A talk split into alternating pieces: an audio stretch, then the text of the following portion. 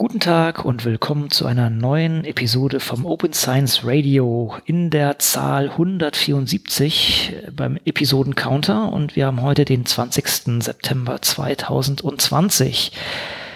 Matthias, hallo. Ahoi. Man muss erstmal wieder reinkommen. Ist ja doch schon ein genau. bisschen her, dass man hier am Mikro saß.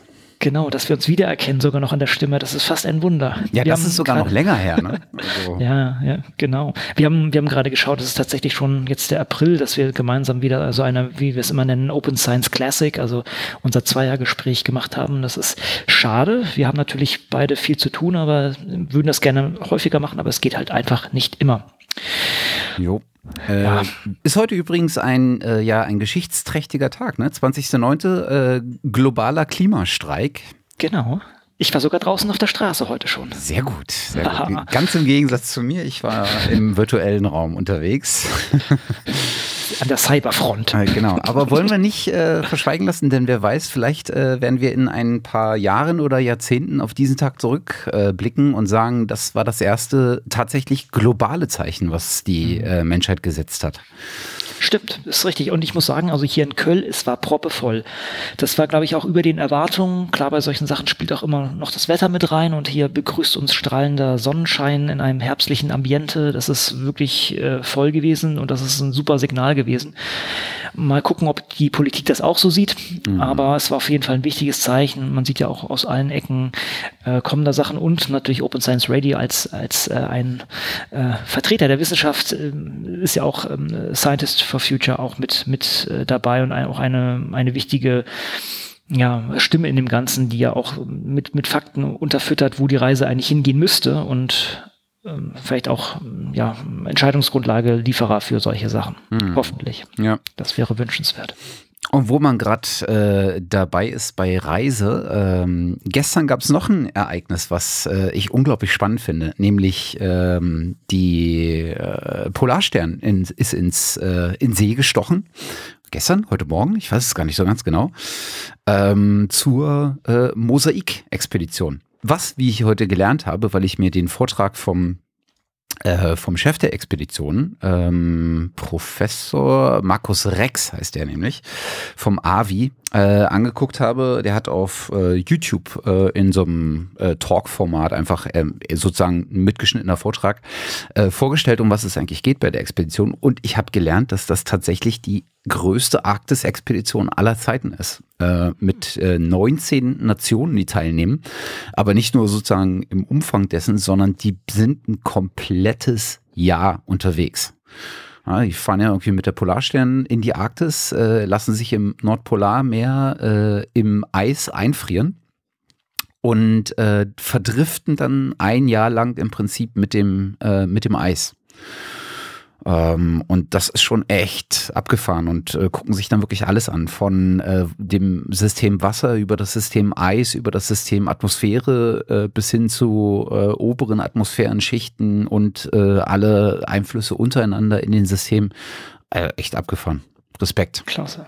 Ja. Das ist echt ja, also bei, bei solchen Projekten, da, da also habe ich immer so ein, eine positive Gänsehaut, weil das halt auch wirklich ein internationales Team ist, was da zusammen versucht, irgendwie die Menschheit voranzubringen. Also ja. wir haben natürlich auch internationale Forschung, aber nicht in diesem Maße, wo dann auch natürlich auch viele Ressourcen reingehen, aber wo auch einfach auch wirklich was Weltbewegendes gemacht wird und wo man einfach zusammen an einem Strang zieht. Das finde ich einfach immer, immer klasse. Und das ist ja auch das Tolle in der Wissenschaft, diese, diese, ja, mittlerweile, ja, die, die Welt arbeitet zusammen. Das ist einfach ein, ist es ein tolles Arbeitsumfeld. Ja. Und man, man, ich kann, träume, ich wage nicht von den Daten zu träumen, die, ja. äh, die da äh, gesammelt werden. Und wenn ich es richtig verstanden habe, auch wirklich zeitnah, also ohne irgendwie monatelanges Embargo, wo auch äh, tatsächlich veröffentlicht werden sollen. Mhm. Zumindest ein Teil. Da hatte ich, ja, ja, das hatte ich, ich überlege, ich hatte, glaube ich, mal, war das nicht mal von, von Holger Klein, der, der, der Resonator hatte da nicht auch mal einen dazu, oder bringe ich das durcheinander? Ne? Gab es auch mal einen. Und ich glaube, da war, glaube ich, vielleicht, vielleicht habe ich es geträumt, aber vielleicht waren da die, die, die, ähm, sagen wir so, der Datentransfer war ja relativ eingeschränkt bei den ganzen Sachen. Aber vielleicht, vielleicht bringen sie jetzt auch durcheinander. Hm.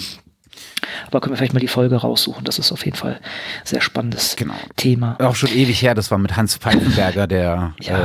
äh, damals, glaube ich, beim AVI sogar Oh, war er Direktor? Ich das weiß es nicht so ganz passen. genau. Ja, ja, stimmt, kann sehr gut sein. Ja, ja also wir verlinken vielleicht mal. Also ihr werdet auch sehen, einige Sachen, die wir heute behandeln, sind nicht ganz so lange her wie dieser äh, entsprechende Podcast, wie diese Podcast-Folge, aber dennoch ähm, sind, haben, haben ein paar von diesen Links ein bisschen, äh, sind ein wenig gereift, würde ich sagen. Staub würde draufgelegt, würde ich nicht sagen, sind gereift. Ähm, was auch gereift ist, eine tiefe Verbundenheit mit einem unserer Hörer. Das sollten wir vielleicht auch nochmal sagen. Das ist jetzt schon ein ganzes Eckchen her, dass ich ihn jetzt getroffen habe.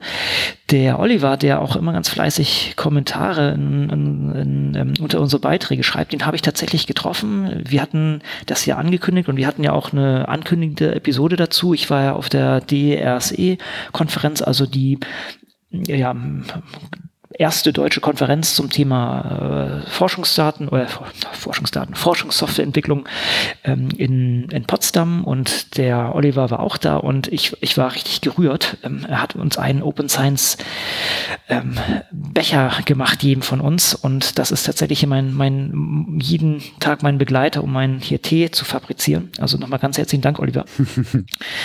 Matthias bekommt seinen auch noch, ja, auch der liegt noch bei mir rum, wir haben uns schon unterhalten. Äh, wir werden da bald eine Übergabe Aufgabe vonstatten geben. Das ist mir sehr unangenehm, aber äh, ja, trotz der Nähe zwischen uns beiden ist es, ist es äh, zeitlich endlich mal noch nicht aufgegangen, aber er, er ist hier bei mir sehr gut aufgehoben und kommt dann auch mal in Matthias Hände. Ja, also vielen Dank auch von meiner Seite. Super. Schön, wenn das, wenn das Merch äh, sozusagen einen erreicht, ohne dass man was dazu beitragen. Genau. Ähm, wollen wir ein bisschen Peer Pressure aufbauen? Wir hatten ja schon mal angedacht, auch mal Sticker zu machen für uns. Das ist ja oh. auch noch in, in der Planung. Ja, genau. das, wir sind nicht so weit davon entfernt. Wer das Merchandise sehr gut gemacht hat mittlerweile, ist Wirkstoffradio. Der Bernd hat mir da auch schon ähm, Sticker und auch äh, Flyer geschickt. Und das muss ich sagen, das war eine super Idee, auch mit diesen Flyern, weil da, ich habe jetzt ich habe gar keinen mehr hier rumliegen. Ich habe die schon alle verteilt, weil die beiden, also er und André da hinten auch noch draufgeschrieben haben, was eigentlich ein Podcast ist und wie man das Ding nutzen kann und so. Mhm. Ja, das ist tatsächlich, das ist wieder so ein bisschen so die äh, Filterblase, die Expertenblase, in der man sitzt, ja, hier ist ein Podcast, kannst du mal anhören. Aber es gibt immer noch, ja, im Jahr auch 2019 Leute, die das Format nicht so kennen und da ist natürlich so ein Flyer, der sagt, hier geh mal da drauf, hol dir das und das und dann kannst du das anhören. Klasse Sache. Mhm.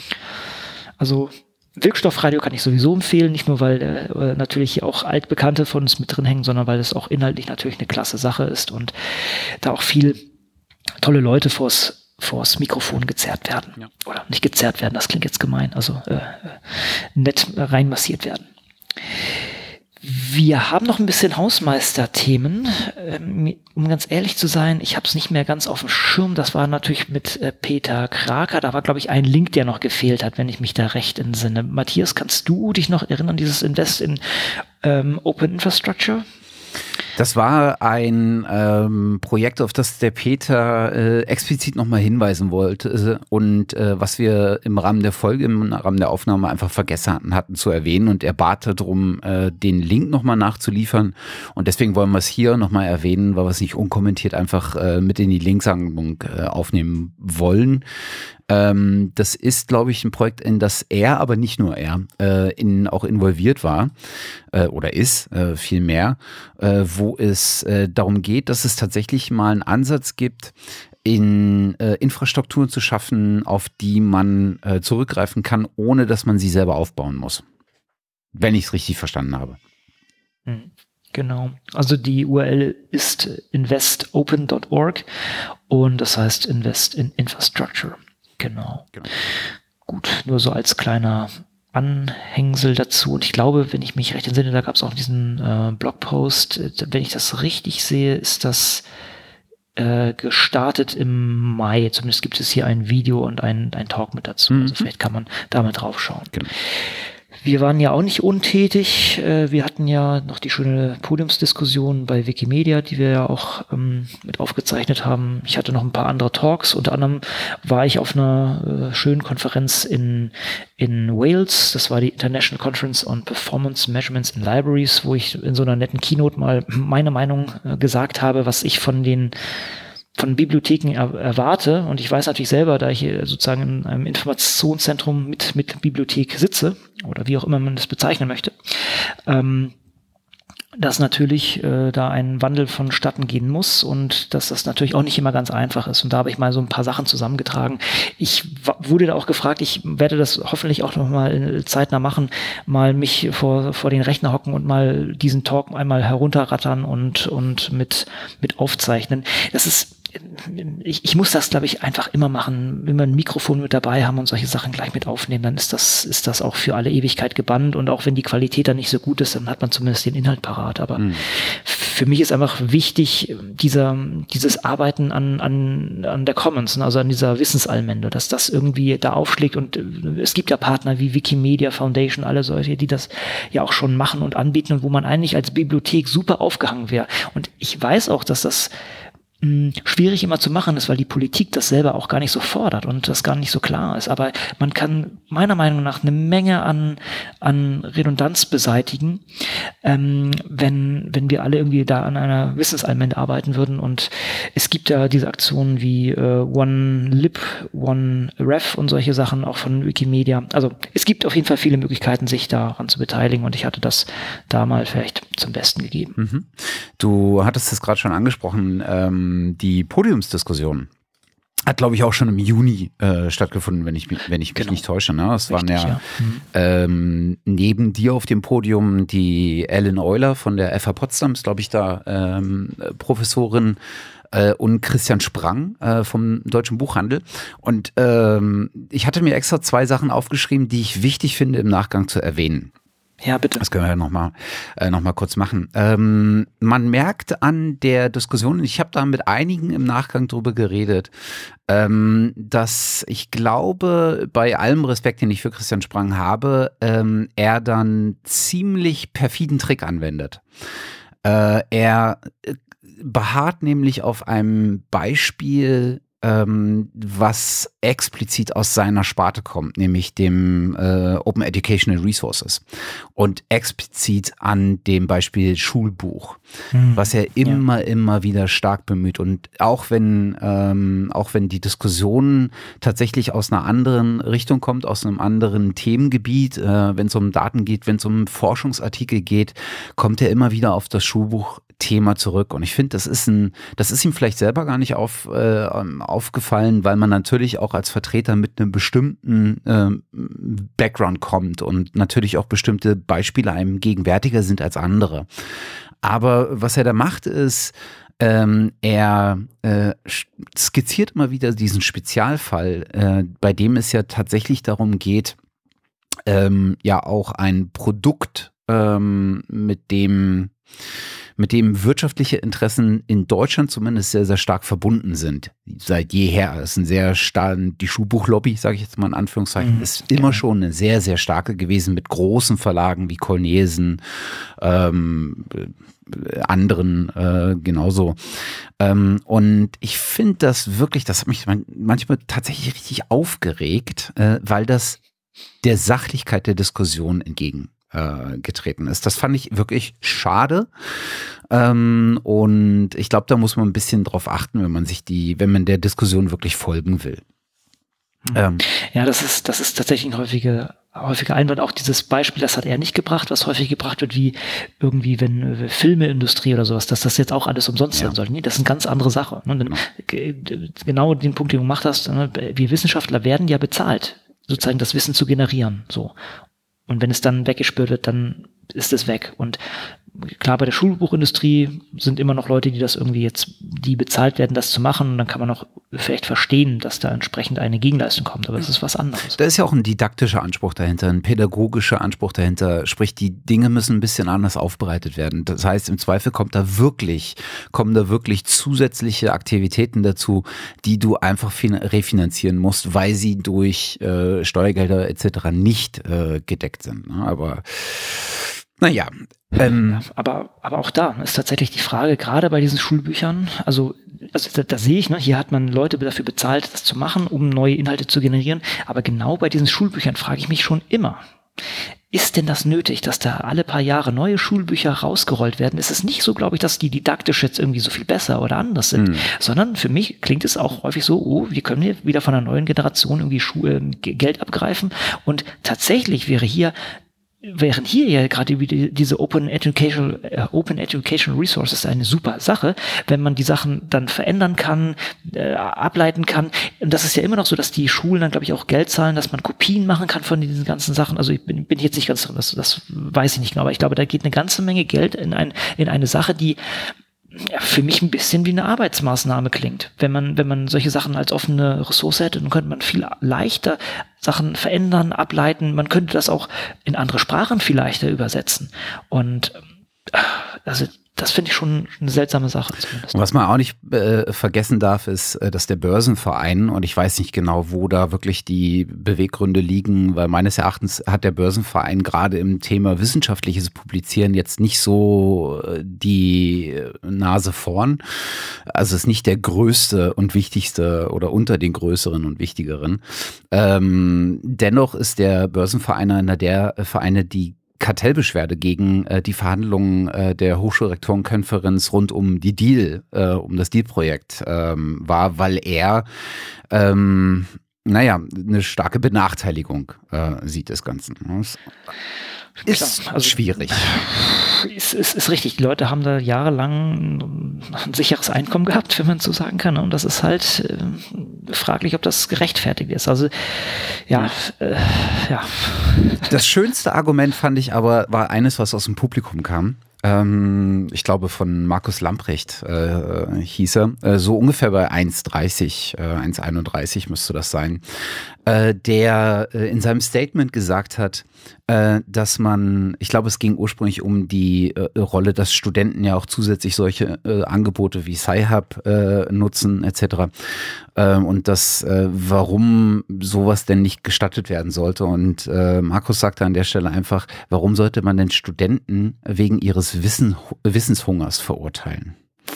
Ja, also das ist doch, das muss doch dann die Frage der, äh, des Systems sein, äh, den Anspruch und die Nachfrage an Wissen auch anständig bedienen zu können und zwar ohne äh, Benachteiligungen äh, hervorzurufen, die Paywalls ganz klar äh, darstellen. Ja sozusagen Mundraub. Ja, es ist, es ist halt wie, tatsächlich einfach wieder diese, äh, auch so ein Stückchen mal dieses Allmende-Denken, äh, was dadurch so stark beeinflusst wird, dass wir tatsächlich auch einen gesellschaftlichen Nachteil durch, äh, dadurch erfahren können. Ja.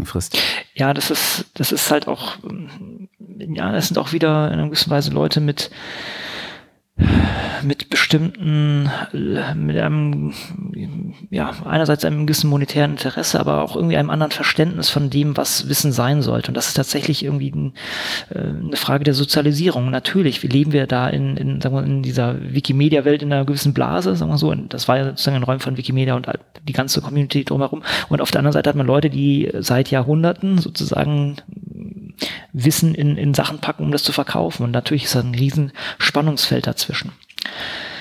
Ja, ähm, äh, ähnlich, äh, ich, ich hatte es noch gar nicht hier verlinkt, aber ich weiß auch noch nicht, also das äh, bringt mich auch ähnlich in Rage. Ähm, vielleicht können wir das irgendwann mal in, in näherer Tiefe nochmal diskutieren, wenn ich mir die Sachen nochmal näher angeschaut habe. Mir ist nur gerade eingefallen. Ähm, Forschung und Lehre, das ist, äh, weiß nicht, ob das jeder kennt, aber das ist das Magazin des Deutschen Hochschulverbandes. Und da war ein ganz, ganz, ganz, ganz schrecklicher Artikel drin von leider einem ähm, Direktor einer eines DLRs, eines äh, Instituts des DLRs von André Thees zum Thema Open Access. Ich also äh, unglaublich. Und das Problem ist, ich glaube, Forschung Lehre hat keine Gegenbriefe oder sowas, aber ich äh, wollte es machen. Ich war im Urlaub und ich habe ich hab wirklich einen Tag da nur rumgebrodelt und habe gedacht, das, das kann nicht sein. Aber ich war da mit der Familie und wollte dann auch nicht jetzt großartig darauf rummachen. Ja. Aber das, äh, das hat wirklich mich äh, so wirklich zum Kochen gebracht. So, so auch so Argumente. Ja, die jungen Leute haben sich ja schon alle auch mit ihren Füßen entschieden, dass sie zu Nature und Science gehen das sieht man ja.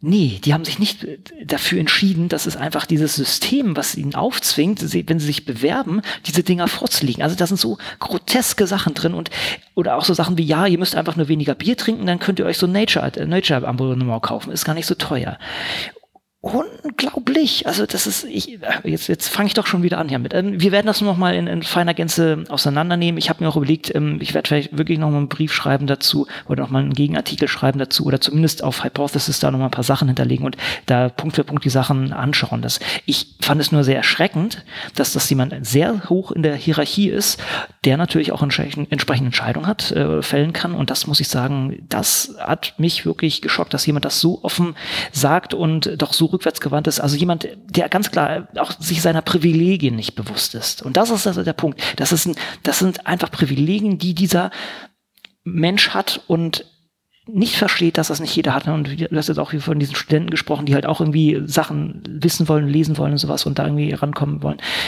anderes Thema. Suchen wir auf jeden Fall nochmal raus, sollten wir nochmal in Gänze nochmal diskutieren. Da, da bin ich auch gerne bereit, nochmal eine halbe Folge mal drauf zu investieren. Mhm. Wenn, wenn mein Blutdruck sich, sich wieder gesenkt hat. ja, mir ist das schon. Wir sind immer noch in Einheit. Mir ist das schon, mir ist das schon aufgestoßen, dass er so eine thesengeleitete äh, Herangehensweise hatte. Naja, er hat da die, die drei Thesen vom geldgierigen Verlag, vom uninformierten Wissenschaftler und vom kostenlosen Informationsrecht äh, und äh, hat somit, legt somit in seiner Argumentation ja eigentlich eine, schon eine wissenschaftliche Herangehensweise zutage, die er aber dann überhaupt nicht folgt, der überhaupt nicht folgt, sondern dann kommt pure Meinung. Und das ist schon auch so, fehlgeleitet.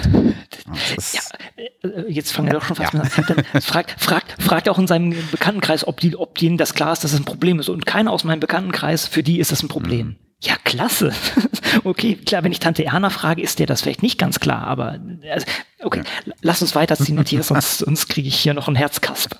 Nein, aber ich denke, das hat ausreichend ähm, Brisanz, um das nochmal in, in Gänze zu zerlegen. Und da würde ich mich gerne mit dir nochmal zusammensetzen vors Mikrofon, das mal wirklich auch schön zerlegen. Das bedarf noch etwas Vorbereitung. Wir hatten das ja schon erwähnt, dass wir hier beide zeitlich etwas sehr eingeschränkt waren. Wir haben relativ spontan heute dieses Treffen hier anberaumt und äh, von daher würde ich eher den, den großen Rundumschlag machen, bevor wir uns in sowas ähm, doch ja, in, in alle Abgründe ähm, begeben. Ja. Ja. Holter die Polter ist ein schöner Begriff, der das, äh, der das ganz gut umschreibt. Habe ich mit sieben Jahren gelernt und ich kann ihn mehrmals jährlich anwenden, weil, das, weil er so unfassbar gut passt.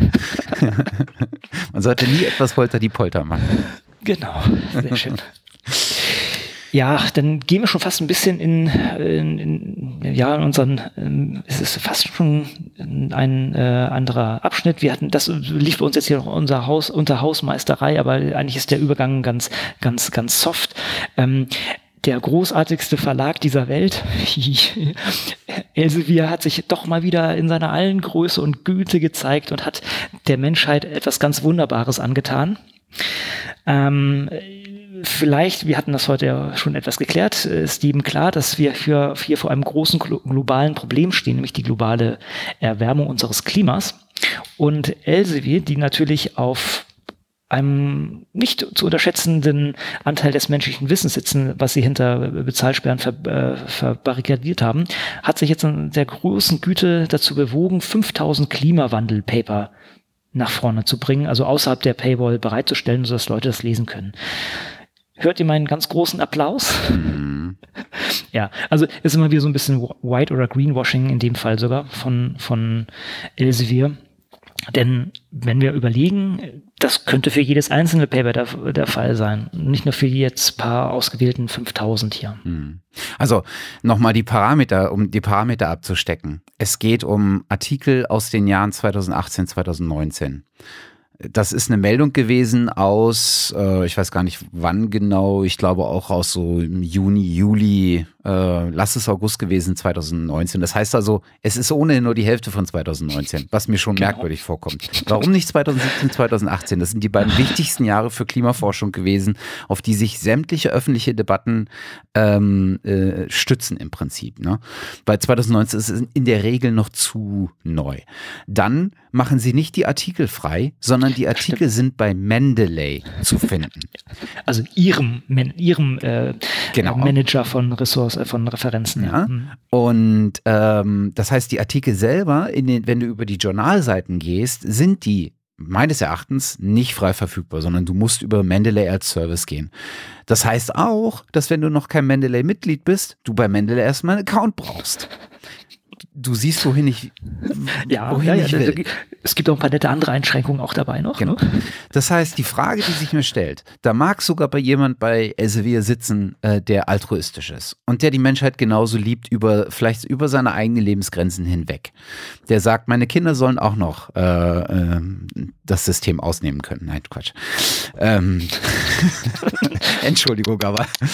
Ähm, aber all diese kleinen Faktoren, die sagen mir schon wieder, das ist doch, da ist doch Kalkül dahinter. Und das finde ich schon wieder merkwürdig. Ach, es ist und, und, und, und, es gibt auch diesen klitzekleinen, ähm, diese klitzekleine Einschränkung, dass es, glaube ich, glaube ich, auch nur noch bis Ende vom Jahr 2000 äh, 2019, genau. ist. Äh, 2019 ist ganz genau. Also ganz das genau. heißt, das ist auch noch eine kleine Aktion. Also haben wir dem, haben wir schon wieder Elsevier zu viel Aufmerksamkeit hier gegeben eigentlich? War, ich weiß es nicht, aber ja, es, ja. es war schon mal wieder einfach so. Es, es ist halt eins von diesen klitzekleinen Bausteinen, die ein großes Bild formen. Und äh, das ist halt, und ich, ich treffe auch immer wieder auch, auch auf Konferenzen Leute von Elsevier, die auch super nett sind und mit denen ich mich super unterhalte und ähm, die, die auch garantiert jetzt nicht irgendwie was Böses wollen. Aber es ist irgendwie so ein, ein, ein System, was irgendwie dahinter steht, was irgendwie bizarr ist. Und das ist das ist wieder so ein kleiner Baustein in, die, Baustein in die gleiche Richtung. Und wer uns natürlich hier häufiger hört, der weiß, dass wir da schon einiges zusammengetragen haben und dass sich, dass, dass man sich da einfach nicht verwehren kann, dass sich da ein gewisses Bild im eigenen Kopf formt. Genau. Naja. Ich meine, wir haben so eine sowas ähnliches gesehen bei Nature war es, glaube ich, die vor ein paar Jahren mal zu einem bestimmten Krankheitstyp alle Paper offengelegt haben. Und die haben das genau andersrum gemacht. Die haben nämlich die Paper äh, unter Open Access gestellt und nicht irgendwo hingetan, wo man sie dann abrufen konnte. Jetzt ist auch da die Frage, was war, ist der Beweggrund, aber sei es drum. Ne? An, wenn ich wirklich ein Zeichen hätte setzen sollen, dann hätte ich anstelle von Elsevier gesagt, wisst ihr was? Das ist so ein wichtiges Thema. Ab jetzt, meinetwegen auch rückwärts für noch ein oder zwei Jahre, ab jetzt ist alles, was Climate Research ist, frei. Für immer und ewig, weil das muss raus. Dieses Wissen ist so immens wichtig, um auf einer vernünftigen Basis jetzt agieren zu können. Und es ist zu spät, darüber nachzudenken. Wir müssen agieren. Das wäre gut gewesen. Das wäre eine große Geste gewesen leider verpasst. Ja, genau. Es gibt jetzt Sci-Hub. genau. Zum Glück. Und viele tolle Bibliotheken, die euch auch helfen können, natürlich. Ja. Ähm, ich habe gerade noch was umstrukturiert hier. Mhm. Wir sind ja auch ganz großer Freund von Wikimedias Fellow-Programm, was wir auch dadurch belegen, dass wir ja immer wieder äh, Leute interviewen, die da durchgegangen sind oder mit dabei sind. Da haben wir wirklich schon ganz wunderbare Gespräche gehabt. Im, ich glaube, Juli war es schon wieder so weit, dass auch dass die neuen Leute entsprechend, ähm, also eine neue Kohorte, nochmal einen Schritt zurück. Das Fellow-Programm Freies Wissen, äh, wir werden nochmal darauf verlinken, ist ein Programm von äh, Wikimedia Deutschland, in dem dann äh, 20 junge Wissenschaftlerinnen und Wissenschaftler aus ganz verschiedenen Fachbereichen ausgewählt werden, um in Projekten hm, ja, ihre Forschung offener zu machen. Das gemeinsam mit dem Stifterverband und der Volkswagen Stiftung äh, soll also hier ähm, ja, kleine Leuchtpunkte, Leucht Leuchttürme geschaffen werden, die sozusagen innerhalb ihrer Felder die offene Wissenschaft vorantreiben. Und äh, die neue Kohorte, wie ich es mal nennen würde, ist jetzt, hat jetzt sozusagen angefangen und äh, kann ich auch mit voller Stolz sagen, einer meiner Kolleginnen hier im Hause hat das nämlich auch bekommen, die Eva Seidelmeier, und die kann an einem Projekt arbeiten, wo wir mit Wikidata versuchen, ja, Autoreninformationen besser zusammenzutragen. Oder also Wikidata ist mit, mit ein Teil dessen. Sie beschreibt da eine Python-Library, mit der man das entsprechend machen kann. Also von daher freue ich mich schon mal darauf. Die war jetzt auch letzte Woche, glaube ich, dort vor Ort in Berlin und es sind auch viele, viele andere interessante Themen wieder mit dabei. Und ich bin ganz sicher, wir werden ein oder zwei, vielleicht auch mehr Leute wieder vors Mikrofon kriegen und uns tiefer mit denen über ihr Projekt und auch vielleicht auch wieder die, das Ausstrahlen in, in ihr Umfeld nochmal unterhalten. Mhm. Was ich ganz spannend finde, ist, dass du an den jetzigen Projekten ähm, sehen kannst, dass der ähm, Fokus auf die Lehre ne, auf das äh, Vermitteln von Open Science Techniken äh, mehr oder weniger an Kollegen oder an das Vermitteln von, äh, von Lehrinhalten über Open Science äh, Praktiken, ähm, dass das im letzten Jahr tatsächlich gewesen ist. In diesem Jahr gibt es diesen Fokus nicht mehr. Das heißt also, es ist äh, tatsächlich auch bei der Auswahl so ein bisschen äh, wieder darauf geachtet äh, worden, äh, nochmal andere Aspekte der Gesellschaft mit zu betrachten. Also es gibt plötzlich ein Diversity-Thema, was ich super finde, was der Philipp Schrögel macht. Ähm, äh, es gibt so, so ein paar so, äh, so Metathemen, Diversity zum Beispiel, aber es gibt auch Hardcore-Statistik äh, ist dabei, äh, Daten, äh, ähm, Datenverarbeitungsthemen sind dabei. Also es ist wirklich wieder äh, echt eine bunte Mischung. Ja. Spannend. Also klingt alles super spannend, ganz genau. Also wüsste ich mich jetzt auch gar nicht zu entscheiden, wenn, mit wem man hier mal am liebsten sprechen möchte, aber wir, wir gucken mal, wer, wer von denen äh, Interesse hat, sich mit uns zu unterhalten. Aber das Ganze ist jetzt zuerst gestartet und es war wieder eine tolle Auftaktveranstaltung. Und äh, also ich habe jetzt eine höchst motivierte Kollegin, die, die sich da auch sehr engagieren möchte. Mhm. Gut. Ja, ansonsten haben wir äh, vielleicht noch ein paar ja, wie soll man sagen, fast, fast schon große politische Würfe jetzt nochmal vor uns. Und das ähm, haben wir in verschiedenen Kategorien untergeordnet. Mir fällt gerade auf, das kann man eigentlich alles sehr gut zusammenarbeiten. Das eine ist, äh, das ist jetzt auch schon wieder ein Eckchen her. Ich muss gerade mal schauen, wann das herauskam. Aber das ist, war im Juli. Und zwar hat Serbien in ihre, ähm, oder ihre Open Science Strategien ein Gesetz gegossen. Ich bin da gar nicht in Tiefe drin, aber es ist auf jeden Fall für mich das erste Mal, dass ich das höre, dass ein Land das wirklich so explizit gemacht hat. Ich weiß nicht, hast du da noch was auf dem Schirm, ob das andere Länder auch schon sowas gemacht haben? Mmh. Ich glaube in der Form ähm, noch nicht. Ähm, jetzt fehlt mir aber auch wirklich so ein bisschen das, äh, das Verständnis, auch wenn ich äh, sehr, sehr viel in Serbien tatsächlich auch zu tun habe, mhm. ähm, fehlt mir so ein bisschen das Verständnis ähm, des, der politischen Governments von Science äh, in Serbien. Ähm, die, ich glaube, das ist ja ein System, was ähm, so ein Stückchen weit auch aus so einer Kultur der Organisation, der wissenschaftlichen Organisationen aus den, äh, eben, zum Beispiel äh, aus den ehemaligen akademischen äh, Wissenschaften, äh, nee, wie heißt es? Doch, äh, akademischen Wissenschaften? Nee, aus den Akademie, Akademie der Wissenschaften. Ja, aus der, genau, so aus der Akademie der Wissenschaften. Ja. Meine Güte, Wortfindungsstörung. Ähm, äh, kommt. Insofern weiß ich nicht, was, auf was für eine Kultur das stößt und wie umsatzfähig sowas äh, ad hoc ist. Es ist halt immer, es ist halt immer wirklich, wirklich schwierig. Und ich kenne den Prozess nicht, äh, wie das in das Gesetz gekommen ist.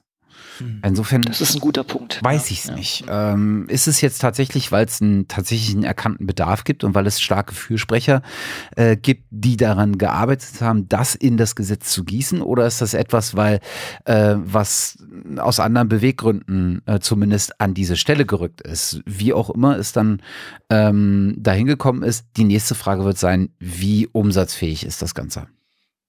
Das stimmt. Also sie berufen sich bei, bei, dem, bei der Ausgangslage sehr auf die Empfehlungen der Europäischen Kommission. Und ich muss sagen, hier fallen ein paar super Stichwörter, also von irgendwie offener wissenschaftlicher Infrastruktur äh, bis äh, machine-readable, äh, äh, maschinenlesbaren Formaten und solchen Sachen.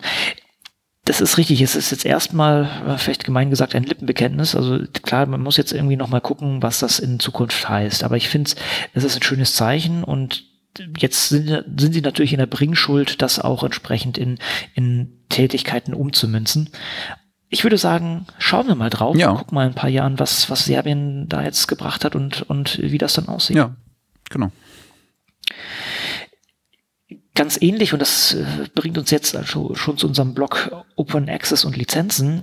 Ähm, das ist jetzt auch schon wieder eine ganze Ecke her, aber das hatte sich auch schon angekündigt, während in, in ähm, Europa das Plan S äh, relativ groß aufgeschlagen ist, gibt es auch ähnliche Entwicklungen in, in ähm, den USA, nämlich mit Plan U.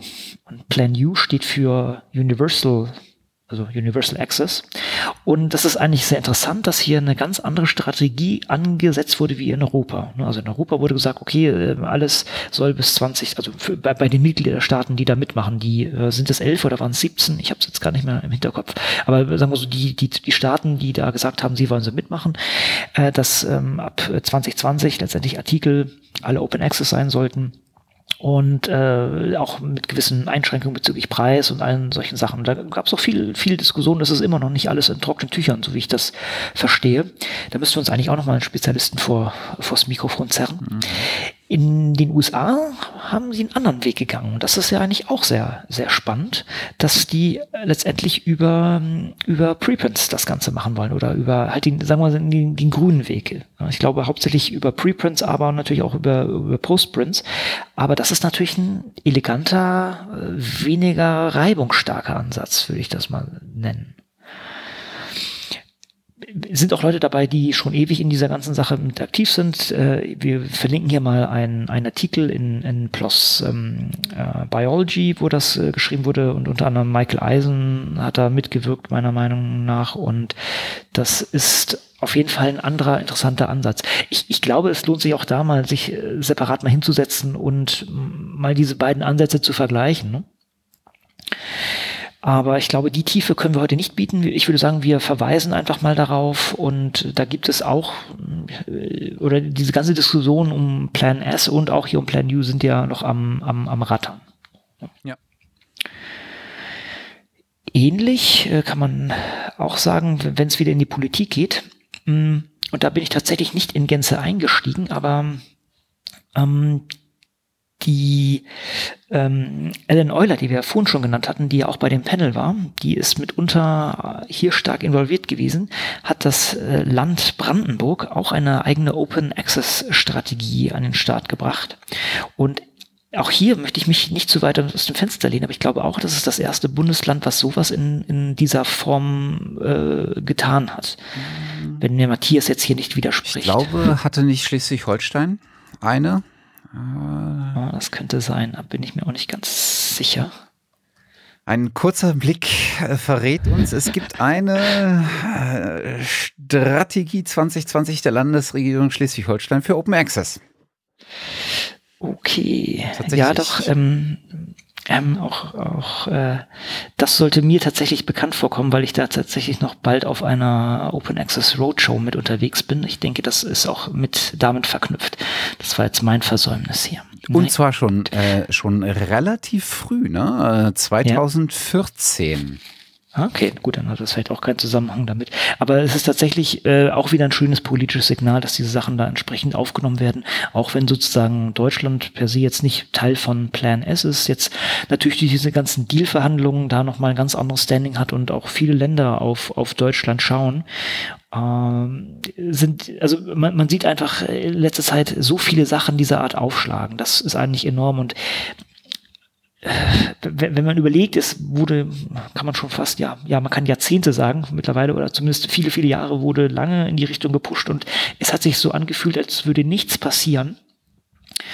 Und jetzt kommen doch sehr viele von doch sehr großen, zumindest politischen Würfen, mm, die natürlich auch alle, sagen wir so, hinter, äh, zu hinterfragen sind. Also gerade äh, Deal ist natürlich auch bei vielen Leuten ähm, nicht unkritisch gesehen, ist fast schon ein bisschen, bisschen äh, untertrieben. Also viele sagen, Deal ist einfach zu teuer und, und bringt uns nicht wirklich, wirklich weiter. Aber es ist, es ist meiner Meinung nach ein, ein, ein erster Schritt, der dann noch äh, eine gewisse Preisoptimierung äh, nach sich ziehen sollte. Mhm. Aber es ist ein Schritt in Richtung Open Access. Mhm. Mir kommt gerade ein Gedanke. Ja. Ähm, Schleswig-Holstein genauso wie Brandenburg und äh, ein Stückchen weit auch ähm, Mecklenburg-Vorpommern zum Beispiel, sind ja jetzt Länder, die sich eher davon kennzeichnen, dass sie sehr, sehr viel Gegend haben und sehr relativ wenig äh, Stadt im, im Vergleich zu der Gegend, die drumherum ist. Mhm, äh, und äh, damit haben sie natürlich auch äh, gemessen an anderen ähm, Ländern, in der, in denen sehr viel mehr Großstädte auch verteilt sind, ähm, einen im Verhältnis gesehen geringeren Anteil an der Existenz von Universitäten, von Forschungseinrichtungen, von außeruniversitären Forschungseinrichtungen, von privaten Forschungsinstituten. Jetzt frage ich mich, ob es eine Korrelation dazu, äh, dahingehend gibt, dass es je weniger Forschungseinrichtungen es in einem Bundesland gibt, die an einem Tisch sitzen und zu einer solchen Open Access Strategie wahrscheinlich beratend ihren Senf dazugeben, ob, ob, ob die Wahrscheinlichkeit ja. steigt, mit der sinkenden Anfall, äh, Anzahl an Köpfen, die mitreden. Ach, Matthias, das liebe ich so an dir. Das ist doch wunderbar. Nee, das, ist, das ist doch äh, jetzt, ähm, es lässt sich wahrscheinlich jetzt mal schwierig belegen und die Anzahl ist mit n gleich drei natürlich etwas gering. Aber es ist, es ist eine Überlegung, die absolut nachvollziehbar ist. Denn wer sich ein bisschen in, in der Hochschulpolitik auskennt äh, und diesem ganzen Zeug, ähm, ist, ist ja überall so klar, wenn, wenn du da ein paar wenige Player hast, die sich auch noch irgendwie äh, gut kennen, weil sie halt sonst jetzt einfach weniger, weniger Interaktion mit anderen haben, dann lässt sich das vielleicht wirklich leichter durchziehen. Das ist ein guter Punkt. Das ist auch ein Alleinstellungsmerkmal für die dann. Ja. Also ich, ich denke vor allen Dingen, dass, äh, dass in Brandenburg ja zum Beispiel Helmholtz noch sehr, äh, sehr stark vertreten ist, äh, Leibniz sehr stark vertreten ist und ähm, gerade auch in, in, dem, in dem Bereich Potsdam, was sicherlich in, der, in Brandenburg eine der höchsten äh, Dichten an Forschungsinstituten und Universitäten in mhm. Brandenburg mhm, haben sollte, ja. ähm, natürlich auch der Aspekt Open Science in den dort befindlichen Organisationen schon gut angekommen ist. Ne? Ich erinnere an die Arbeiten von Heinz Pampel, der sehr, sehr lange äh, da im Bereich Open Science, Open Access tätig war und auch immer noch ist in, in Potsdam. Ähm, also weiß nicht, vielleicht, ja. vielleicht ist das ja, stimmt. In, in retrospektiv dann was, was, äh, was man auch mal sich äh, ein bisschen zahlenmäßig angucken könnte.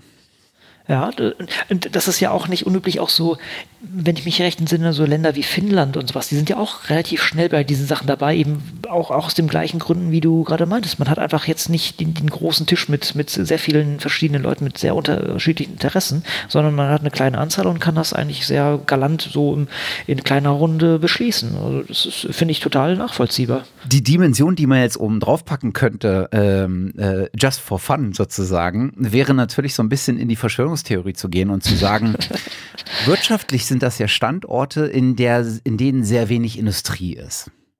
Insbesondere beispielsweise sehr wenig ähm, Autoindustrie, sehr wenig Rüstungsindustrie, sehr wenig, also die Industrien, die bekannt für Lobbyismus sind. Gibt es also einen Zusammenhang zwischen den äh, Bundesländern, die einen relativ geringen Anteil an Industrie haben, die im Zweifel mit am Tisch sitzen und sagen, alle Forschung, die wir zusammen mit öffentlichen Institutionen machen, ist natürlich gar nicht geeignet dafür, Open Access oder Open Science ähm, Praktiken, äh, Praktiken ähm, sozusagen zu erlauben. Ja, man sollte, das sollte man eher nicht verfolgen, aber Ich, also ich sehe hier sicher ein paar spannende Masterarbeiten bis, bis äh, vielleicht sogar Promotionen zu, zu diesem Thema. So. Ja, vielleicht auch böse Briefe im Nachgang zu dieser ja, das Folge. Kann aber. Auch sein. Genau. Also wir, wir lassen das mal so als Hypothese stehen. Wir haben keinerlei äh, Daten dazu, aber es ist einfach mal so in den Raum geschmissen. Ich, ich, ich finde es nachvollziehbar, aber ähm, wir sollten uns da nicht zu sehr aus dem Fenster lehnen. Genau. Ja. Also in, insofern, wir begrüßen das auf jeden Fall und ich denke, da gibt es eine ganze Reihe von Nachahmfaktoren, die man sich angucken könnte. Schön wäre, ähm, um das mein abschließender Satz dazu, was ich mir extra noch aufgeschrieben hatte. Schön wäre, wenn man den ganzen Entstehungsprozess mal so ein bisschen skizziert hätte im Sinne von so einer Blaupause. Also das ist so ein bisschen das Wikimedia-Prinzip, ähm, was so üblicherweise aus der Wikimedia rausfällt. Seien es jetzt Projekte wie Frag den Staat, seien es jetzt ähm, Gesetzesinitiativen, die, die da zusammengeschrieben werden, sind in der Regel so gehalten, dass sie Teile davon, wenn nicht sogar das Ganze veröffentlichen, damit es Nachahmer gibt, damit es Blaupausen gibt für andere, um diesen Prozess in ihrem eigenen Umfeld vorantreiben zu können. Sowas wäre wirklich, wirklich toll, äh, wenn man das auf der Ebene sozusagen auch hätte und in Teilen dann einfach genau das liefert. Tools und Blaupausen, damit andere Bundesländer ähm, einen Ansatzpunkt haben, um sowas beschleunigt und mit, äh, mit einem Fokus angehen zu können. Ja, das ist ein ist eine super Idee. Ich, ich kann auf der anderen Seite auch nachvollziehen, weil das eben politische Sachen sind, die auch teilweise irgendwie noch Absprachen benötigen, ja. dass es sehr schwer fällt und dass es natürlich auch noch zusätzlicher Aufwand ist. Ja. Man muss sich häufig vor Augen halten, auch wenn wir jetzt hier sagen, da sitzen ein paar Hansel am Tisch und entscheiden das, es ist trotzdem natürlich irgendwie viel Kommunikation nötig und man ist dann wahrscheinlich schon froh mit den Ergebnissen. Aber dennoch würde das einen riesen Mehrwert schaffen, ja. ganz klar. Aber vielleicht, also kann man auch jetzt mal auch, äh, vielleicht sollte ich sowas nicht immer so gleich öffentlich sagen, aber vielleicht sollte man mal die Ellen ansprechen und, und fragen, ob sie das mal vielleicht mal machen können dass man sich einfach zusammensetzt und dass wir hier mal mit ihr diese, diese Historie mal aufrollen, wie das da zustande kam. Vielleicht existiert das auch. Also ich, ich muss ganz ehrlich sagen, ich habe mich jetzt auch nicht tief in die Materie eingelesen. Ich habe das sehr viel auf Twitter gesehen, dass da einiges rüberkam. Ich habe äh, ein bisschen, ja, ein bisschen was gelesen, aber nicht, nicht versucht jetzt noch zu recherchieren, wie ist denn, wie ist denn Historie davon. Und das wäre tatsächlich mal ein interessanter Punkt, den man sich noch anschauen sollte. Ja, was ich super finde, ist, dass äh, das ist ein ganz, ganz großes Lob an der Stelle. Äh, es gibt zwei Aspekte in diesem äh, in diesem Strategiepaper, die ich wirklich für wichtig halte. Nämlich einmal die Skizzierung von wie eigentlich gemessen wird, ob man das Ziel Open Access erreicht hat und wie man das entlang der vorgeschlagenen Maßnahmen machen kann. Ähm, und das Zweite ist, es gibt tatsächlich ein Too Long Didn't Read. Den habe ich noch nicht gesehen. Das ist zwar hinten und nicht vorne, ah, aber wunderbar. es ist wirklich bloß ein Absatz. Und Ach, der ist wirklich äh, auf den Punkt äh, geschrieben, ähm, so dass ihn vor allen Dingen auf der, auf der Policy-Ebene auch äh, verstanden wird und äh, sozusagen die Richtung klar ist. Das finde ich gut. Das, das ist ja ganz hervorragend. Das ist, das ist wirklich äh, hervorragend gemacht in der Tat. Ja, also an der Stelle Respekt für die Arbeit, definitiv. Ja, ja, klasse.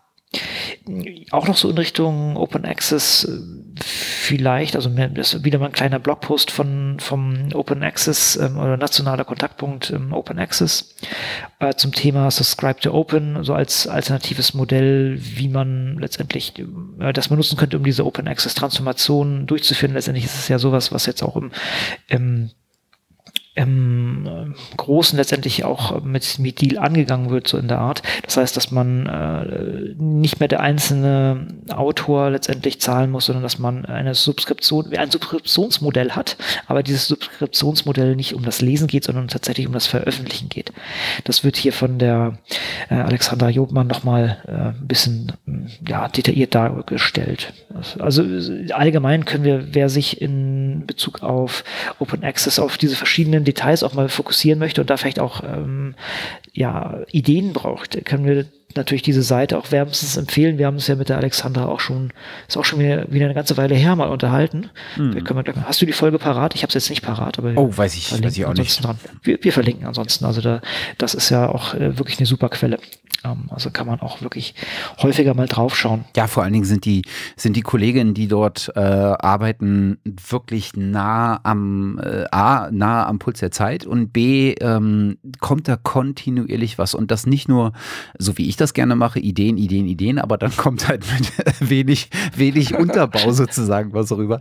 Nee, da, da, das, was dort veröffentlicht wird, ist nicht nur informativ, sondern das hat dann auch wirklich äh, in der Regel einen ganzen Unterbau, der, äh, das, der die Argumente, die man bringt, auch untermauert.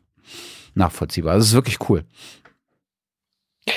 Genau auch wieder noch oder weiterhin noch im, im Bereich äh, Open Access. Äh, ihr wisst ja, es wird immer gesagt, ja, so, so ein Journal zu betreiben, das kostet einfach richtig, richtig viel Geld und deshalb sind halt diese Journale auch so richtig, richtig teuer zum Abonnieren.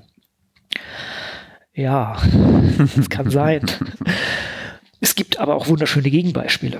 Und zwar ein Journal, was wir ja auch schon häufiger genannt haben, wo ich immer noch nicht drin publiziert habe, weil äh, wir noch nicht dazu gekommen sind, wie auch immer. Aber tatsächlich haben wir ein paar kleine Tools, die wir da mal reinballern wollen.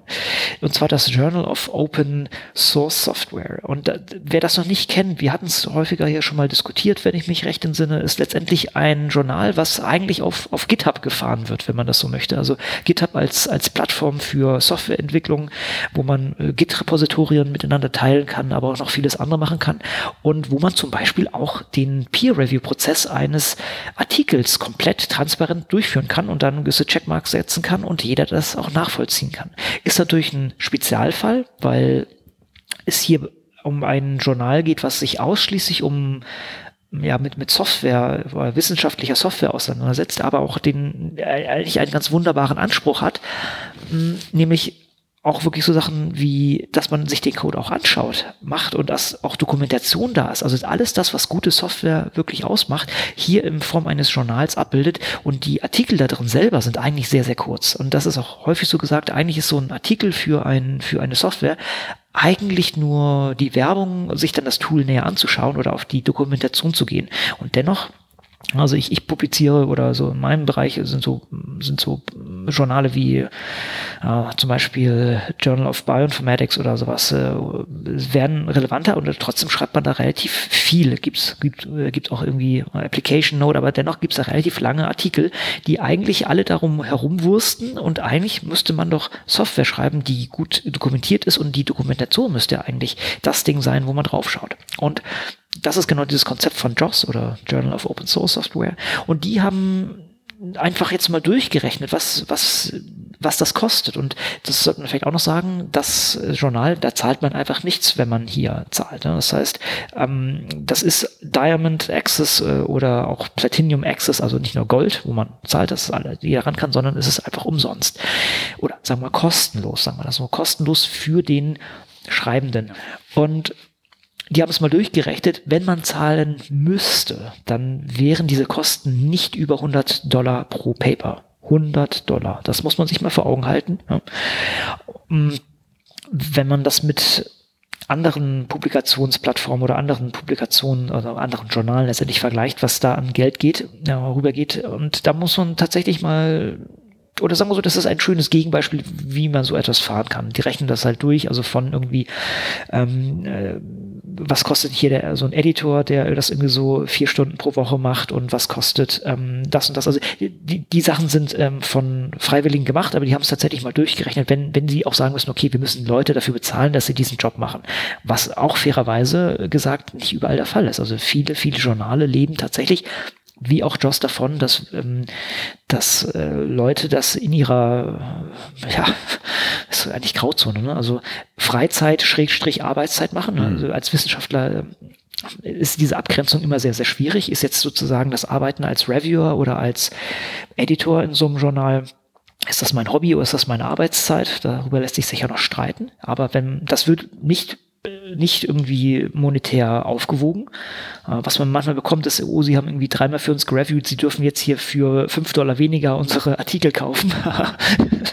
ähm, aber äh, also letztendlich kriegt man nichts dafür.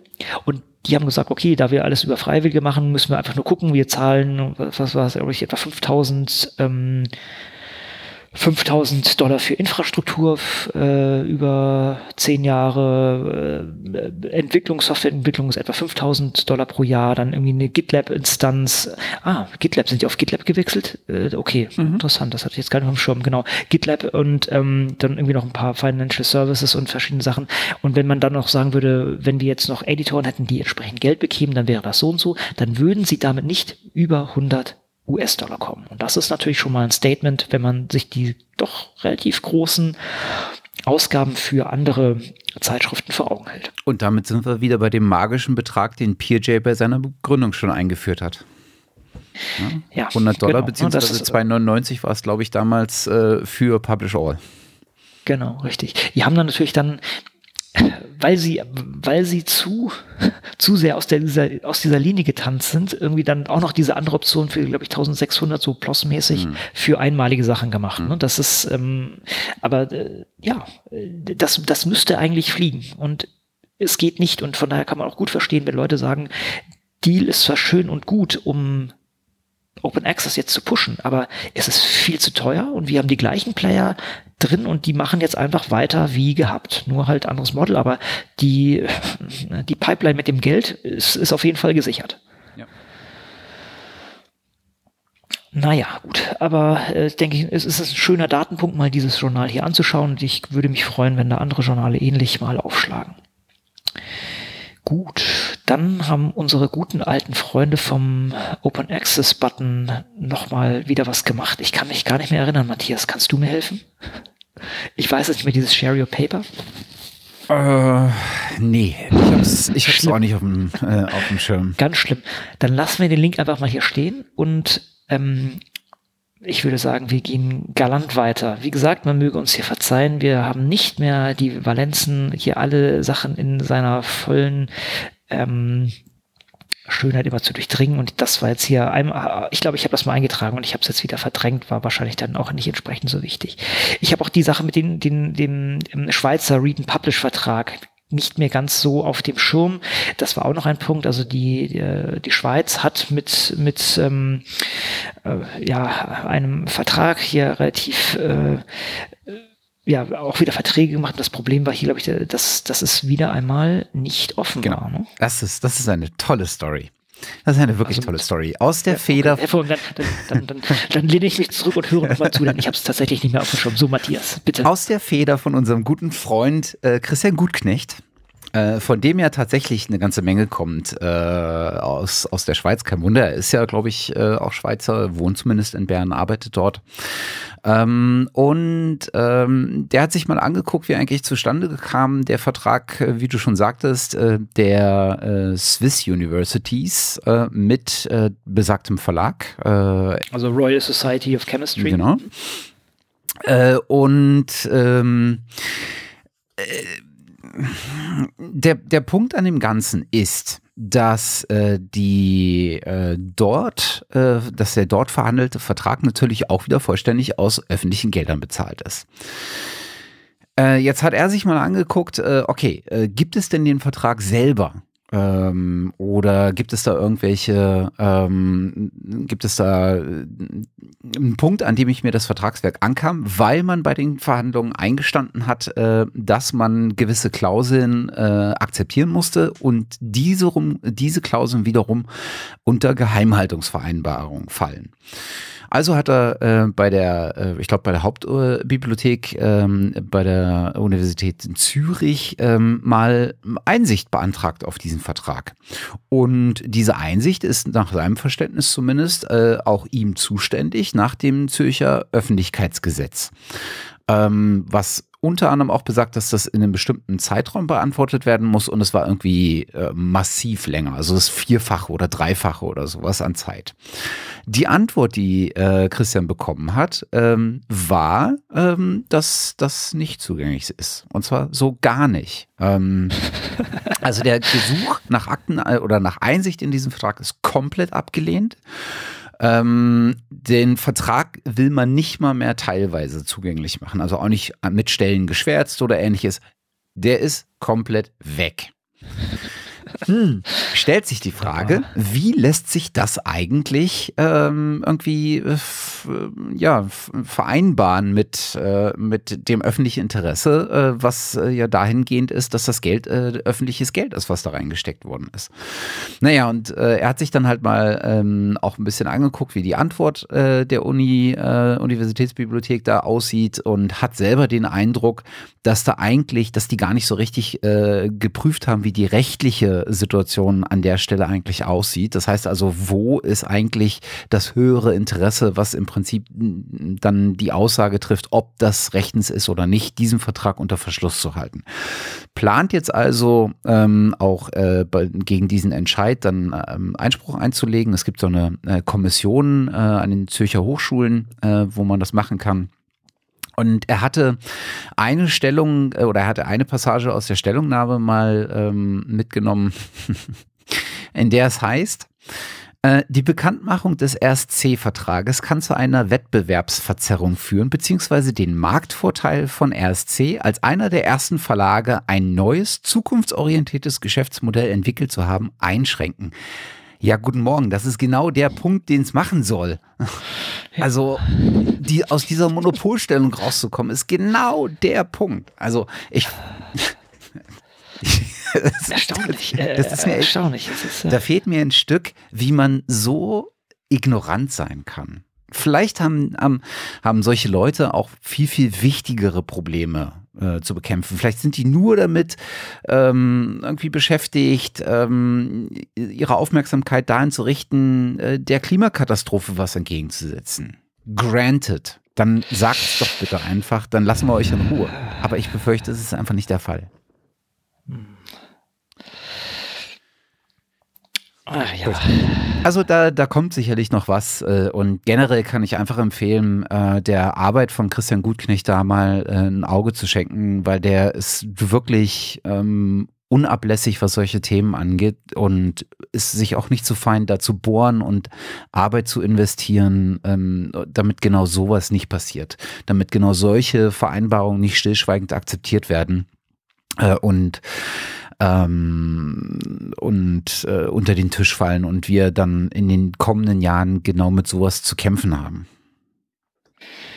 Ja, das ist ähm, ein, ein kleiner Aufruf. Jeder, der auch irgendwie so etwas sieht und sich auch am Kopf kratzt und denkt so, hm, Moment mal kurz, vielleicht kann man das ja, ja, vielleicht sollte man dann doch mal hinterfragen. Aber es ist ja, äh, hat so einen Hauch von Bananenrepublik, muss man immer sagen. Das ist ja, und was ich nicht so ganz verstehe, ich, ich gucke mir an, von wem so Anfragen kommen, wenn ich da arbeite. Und ich gucke mir an, was, was für eine, wie die begründet sind. Und wenn ich da ähm, etwas sehe, was nach transparent äh, fragt, eines Papers, eines Vertrages fragt, ähm, in dem es darum geht, auch wieder äh, den öffentlichen Zugang zu bestimmten Informationen zu regeln auf die kommende Zeit, dann kann ich mir doch herleiten, äh, dass es, wenn ich das missachte oder das irgendwie einfach nur abwiegle, mit Sicherheit nicht damit erledigt ist, weil da ein gewisses öffentliches Interesse und vor allen Dingen eine gewisse öffentliche Arbeitsweise desjenigen, der das anfragt, dahinter steht.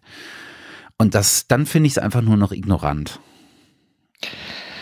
ja, äh, ja, fast, fast schon arrogant auch, dass, dass da so hingang, hin, hinweggegangen wird. Naja. Naja.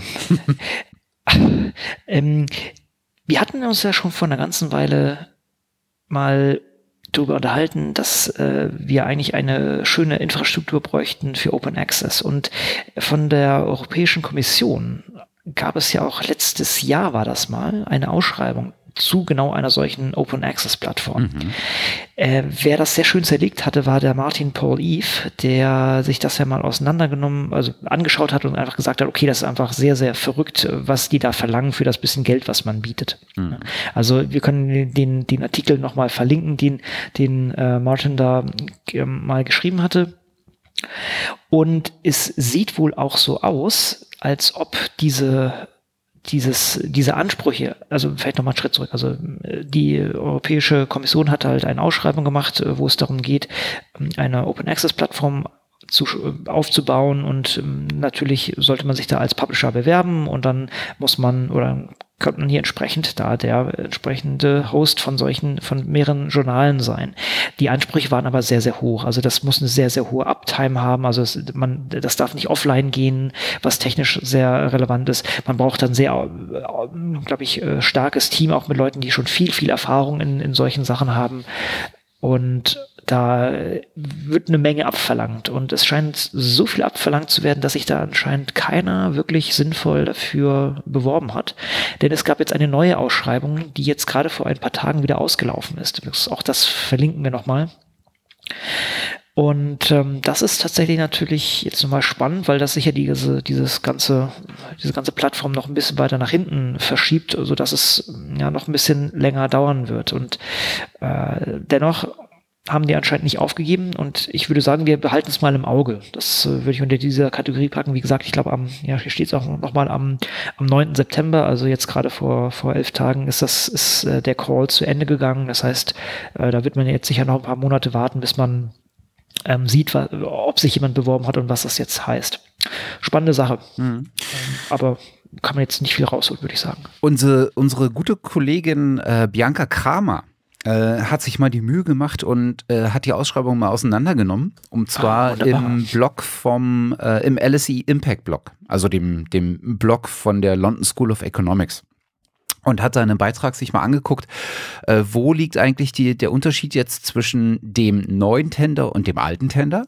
Ja. Äh, was ist jetzt hier richtig und was ist vielleicht auch noch nicht so richtig äh, gelaufen? Wo sind die massiven Kernpunkte, an denen es auch dieses Mal schwierig werden könnte? Und äh, sie skizziert so ein bisschen, was, wenn dieser Tender erfolgreich vergeben ist, was das eigentlich, was man annehmen könnte, was das heißt äh, in Zukunft für äh, das Thema Open Research Publishing. Oh, das ist ja wunderbar. Das, äh, kannst du das zusammenfassen? Hast du einen Na, Überblick darüber? Oder? Äh, das ist ja oh. klasse. Also äh, das ist immer hervorragend, wenn, wenn wir hier uns gegenseitig ähm, auch Sachen beibringen. Also sie hat äh, auf jeden Fall nochmal deutlich aufgenommen, äh, wo genau, also was jetzt der, ähm, oder anders, wo der neue Tender weg ist von den Schranken, die zuvor eigentlich die größten Barrieren dargestellt haben. Ähm, und äh, ich weiß nicht, ob sie das äh, monetär auch noch den, äh, den Bezug gemacht hat. Ähm, auf jeden Fall äh, hat sie das, sich das Budget, äh, die Budgetverteilung noch, äh, noch mal angeguckt. Ich weiß aber auch nicht genau, was sie, äh, zu was für eine Erkenntnis sie äh, gekommen ist. Ich habe es nämlich äh, noch in meinem äh, To-Read-Pile. Okay. Kenne ich. Es ist auch schon ein bisschen älter, ist aus dem äh, Mitte Juli äh, und ich bin noch nicht dazu gekommen. Aber ich, er ist zumindest an mir vorbeigeflogen und ich dachte, äh, oh, super, bevor ich den Tender lese, lese ich doch lieber, was Bianca dazu sagt. Genau. Verlinkt wir auf jeden Fall. Ja, sehr schön. Ich, ich glaube aber auch, ähm, die nennen es ja wirklich Open Research Plattform jetzt. Das heißt, da ist auch der Anspruch hat sich verändert. Ne? Also rein vom Titel her. Also jetzt tatsächlich, ich kann hier nicht behaupten, dass ich das in Tiefe äh, konsumiert habe, aber allein der Titel ist schon ein anderer und äh, impliziert mehr als vorher. Das ist eigentlich cool.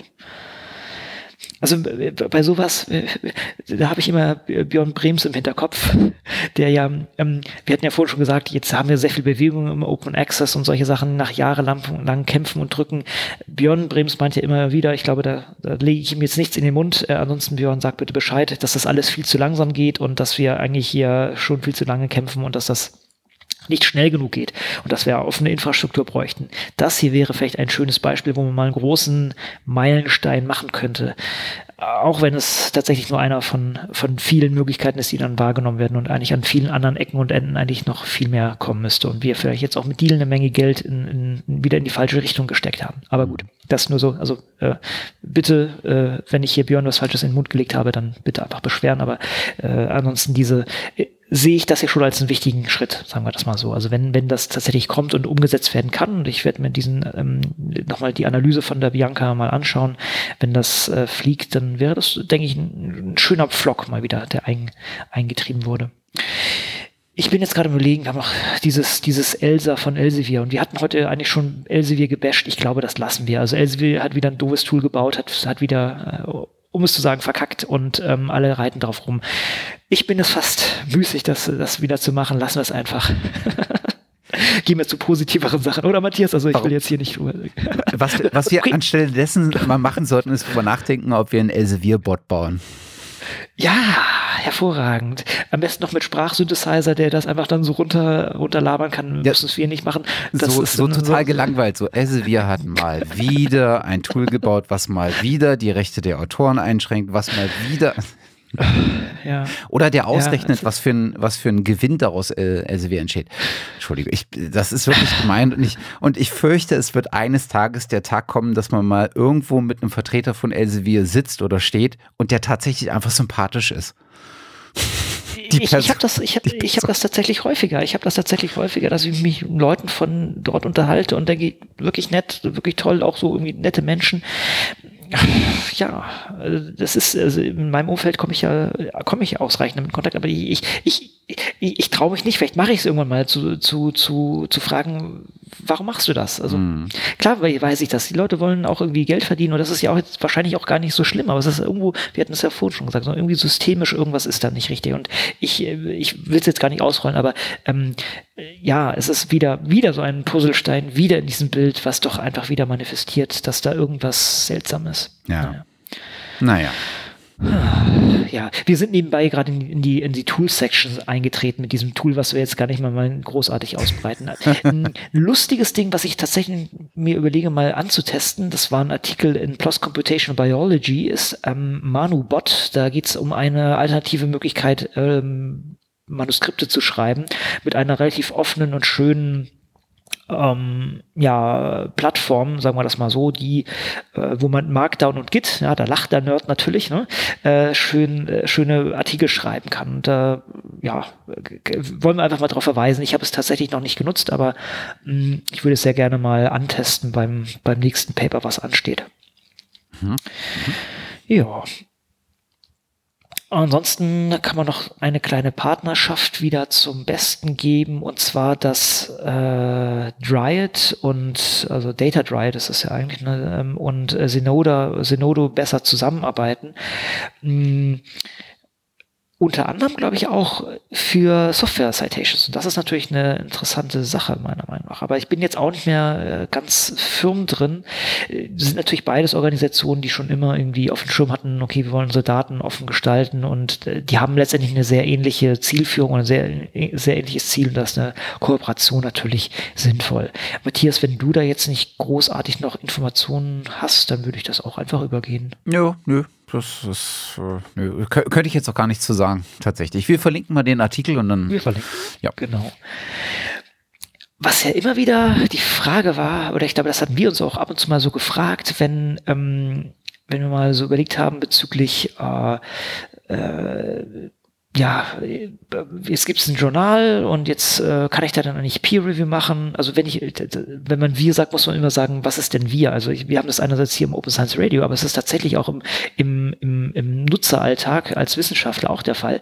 Angenommen, man will irgendwie publizieren und man will natürlich äh, einen, einen Preprint machen, da muss man sich ja häufig fragen, unterstützt denn dieses Journal eigentlich ja, äh, Preprints oder so Sachen auch wie, hey, ich werde hier gefragt, kann ich Reviewer sein? Ähm, kann ich denn hier einen Kollegen und einen Kollegen von mir mit einbinden, einen Doktoranden und einen Postdoc, der äh, äh macht äh, Co-Peer-Reviewing, soll das heißen, äh, wir setzen uns da zusammen und wird das dann auch richtig abgebildet. Also hat dann das Journal die Möglichkeit auch zu sagen, oh, wer war denn hier mit Peer-Review und solche Sachen.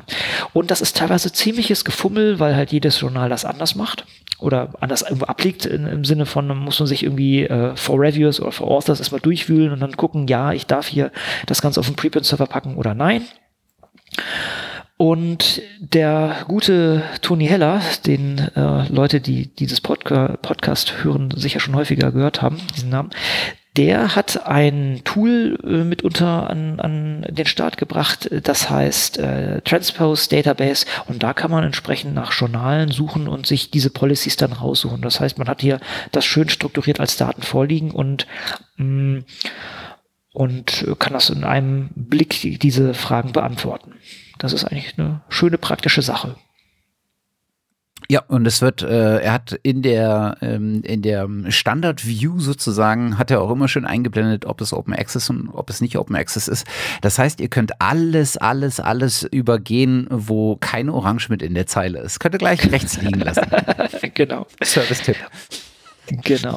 Und wenn ich mich recht entsinne, das Coole war ja auch, dass man hier die Daten sehr schön exportieren kann. Ich bin gar nicht ganz sicher. Es gibt auch diesen Download-Button. Jetzt ist die Frage, ob das für die eigentliche Suche war oder ob das hier für alles gleich ist. Habe ich jetzt gar nicht getestet. Aber auch hier äh, Best Practice, wer hätte das gedacht? Also, ähm, also klar hätte man das gedacht. Das ist ja bei, bei wenn, wenn, wenn Tony dahinter steht, ist das klar. Das heißt, hier kann man auch die Sachen relativ gut bekommen. Das ist also für die, die Daten beziehen. Für die Tabelle, die, so wie du sie, sie dir mit äh, Filtern und so so weiter konfigurierst. Gesucht und genau, kann man das runterladen. Wobei es gibt unten auch noch diesen, diesen Link hier Database. Ich gucke gerade jetzt mal nach. Da, ich glaube, da kann man alles ziehen. Ist aber, also auf jeden Fall kann man hier die Daten sich ähm, dann auch runterladen, wenn man das mal, also als CVS-Datei, wenn man sich die Daten dann irgendwie mal anders anschauen möchte oder crunchen möchte ein bisschen. Genau.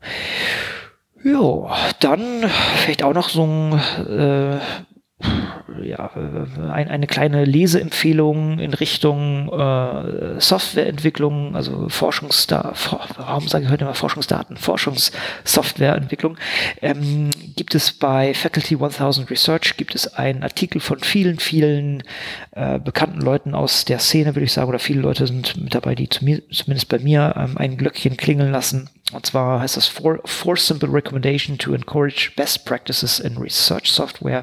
Also wirklich auf vier kleine Sachen hm, runtergekocht. Und äh, also äh, sind, sind, offensichtlich, sind offensichtliche Punkte natürlich, ist jetzt kein irgendwie kein Wow-Erlebnis, aber es ist schön, sowas mal wieder äh, festgeklopft äh, zu haben. Und das eine ist natürlich klar, man sollte idealer, idealerweise von Tag eins den Source Code offen und publik machen, dass jeder drankommt. Das spart äh, Redundanz oder äh, beugt vor, dass es redundante Entwicklung gibt, kann gleichzeitig frühes Feedback und solche Sachen bringen. Das andere ist, dass man möglichst Metadaten nutzt, um die Sache auffindbar zu machen und äh, da, dafür zu sorgen, dass Leute halt auch diesen, diese Sache schon gleich wieder nutzen können.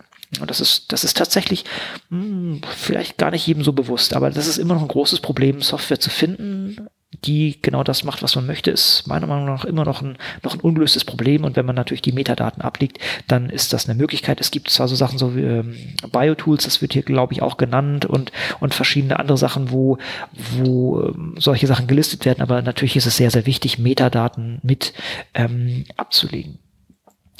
Dann ist natürlich die Lizenzsache immer, immer wichtig, dass man eine, eine ordentliche Lizenz nutzt, die eine Weiternutzung ermöglicht und man muss dabei natürlich auch auf die Abhängigkeiten zu äh, Dritt, äh, zu, an, an Dritte denken, also wie dort die, die, äh, die, die Rechte sind und so. Also das ist ein nicht untrickiger Part, würde ich sagen.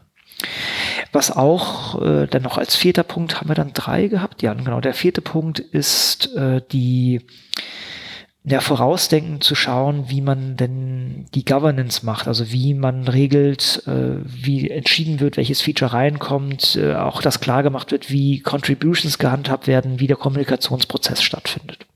Und genau, also die, diese vier Kernthemen muss man einfach adressieren. Das, das schreiben sie auch, das ist natürlich dann ähm, schön aligniert, äh, jetzt übersetze ich das hier direkt, also schön ausgerichtet auf das, auf die Fair Principles. Ja.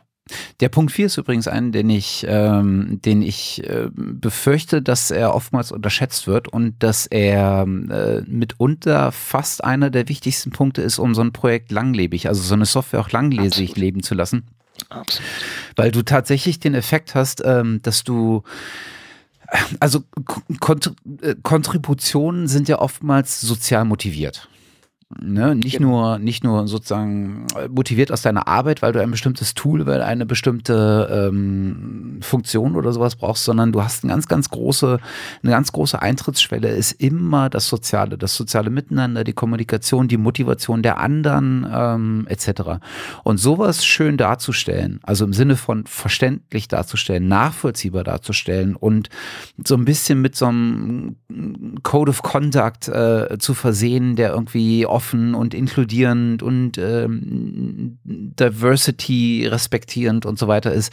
Sowas hilft solchen Projekten und das darf man einfach nicht äh, weglassen. Und das hat die Open Source Community, also die jetzt im das ganz große Konstrukt Open Source Community in weiten Teilen schon ziemlich gut verinnerlicht und ich habe so ein bisschen ähm, so ein bisschen die Befürchtung, dass in so einem institutionellen Überschwang von Forschungssoftware ist was Wichtiges, was wir jetzt auch vorantreiben und als Entity in unserem, in, in unserem Umfeld wahrnehmen müssen, dass das so ein bisschen hinten runterfällt, dass so eine formelle ähm, Institutionsdenke da so ein bisschen einschli äh, sich einschleicht und dass man da halt wirklich einfach gegenarbeiten muss und sowas von Anfang an mitdenken muss, weil das ist mindestens genauso wichtig wie die richtige Lizenz und ähm, äh, und äh, und ähm, die Daten so aufrechtzuerhalten, ähm, dass dass man erkennen kann, wofür es da ist und wo es sich hinentwickeln kann kann ich nur unterstreichen. Und äh, ich würde an einer Stelle widersprechen, und da bin ich mir tatsächlich, das ist mir ein Bauchgefühl,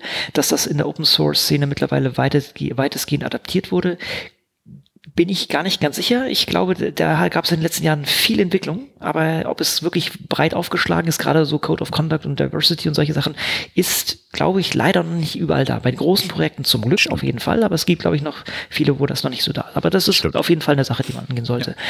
Und ähm, was, was halt auch ein wichtiger Punkt ist, tatsächlich, äh, man, man, man muss sich hier rechtlich auch absichern. Und gerade wenn man in so einer Institution Software entwickelt, das ist ein Riesending. Und ich habe ja mal äh, eine Sammlung gemacht an juristischen Themen in Bezug auf Software und das wird auch in Balde mal angegangen und es ist tatsächlich ein, ein Minenfeld, wenn ich als Wissenschaftler Software entwickle. Das glaubt man gar nicht, aber angenommen, ich ähm, habe jetzt jemanden hier, der für mich Software entwickelt und der schreibt ein paar Zeilen Code. Wenn es der Mitarbeiter einer Institution ist, dann ist das in Ordnung, denn der bekommt Geld von dieser Institution. Das heißt, man hat auch einen gewissen Anspruch. Ja. Auch das muss geregelt sein. Ja. Ne? Aber es wird dann noch viel lustiger, wenn man Bachelor- oder Masterstudenten einbaut die sozusagen kein, kein, äh, kein Vertragsverhältnis haben, das muss alles in solchen Sachen geregelt sein. Und das, da gibt es mittlerweile auch gute Vorlagen oder gibt es zumindest ähm, ja, äh, Sachen, wo das schon gelöst ist. Aber das sind viele, viele Sachen, wo man viel Aufräumerei ähm, im Nachhinein ähm, vorbeugen kann. Und das, was du auch meintest, gerade dieses Nachhaltige, das ist unabdingbar dafür. Ähm, wunderschönes Beispiel und ich weiß immer noch nicht, ob das durch ist. Ich nutze als Bioinformatiker äh, gelegentlich BioPython, also eine Bibliothek für oder eine äh, Programmierlibrary für, für Python. Und da äh, wurde irgendwann eine Lizenzänderung angestrebt. Ich weiß gar nicht, was es vorher war. Es wurde jetzt gleich zum BSD-License gemacht.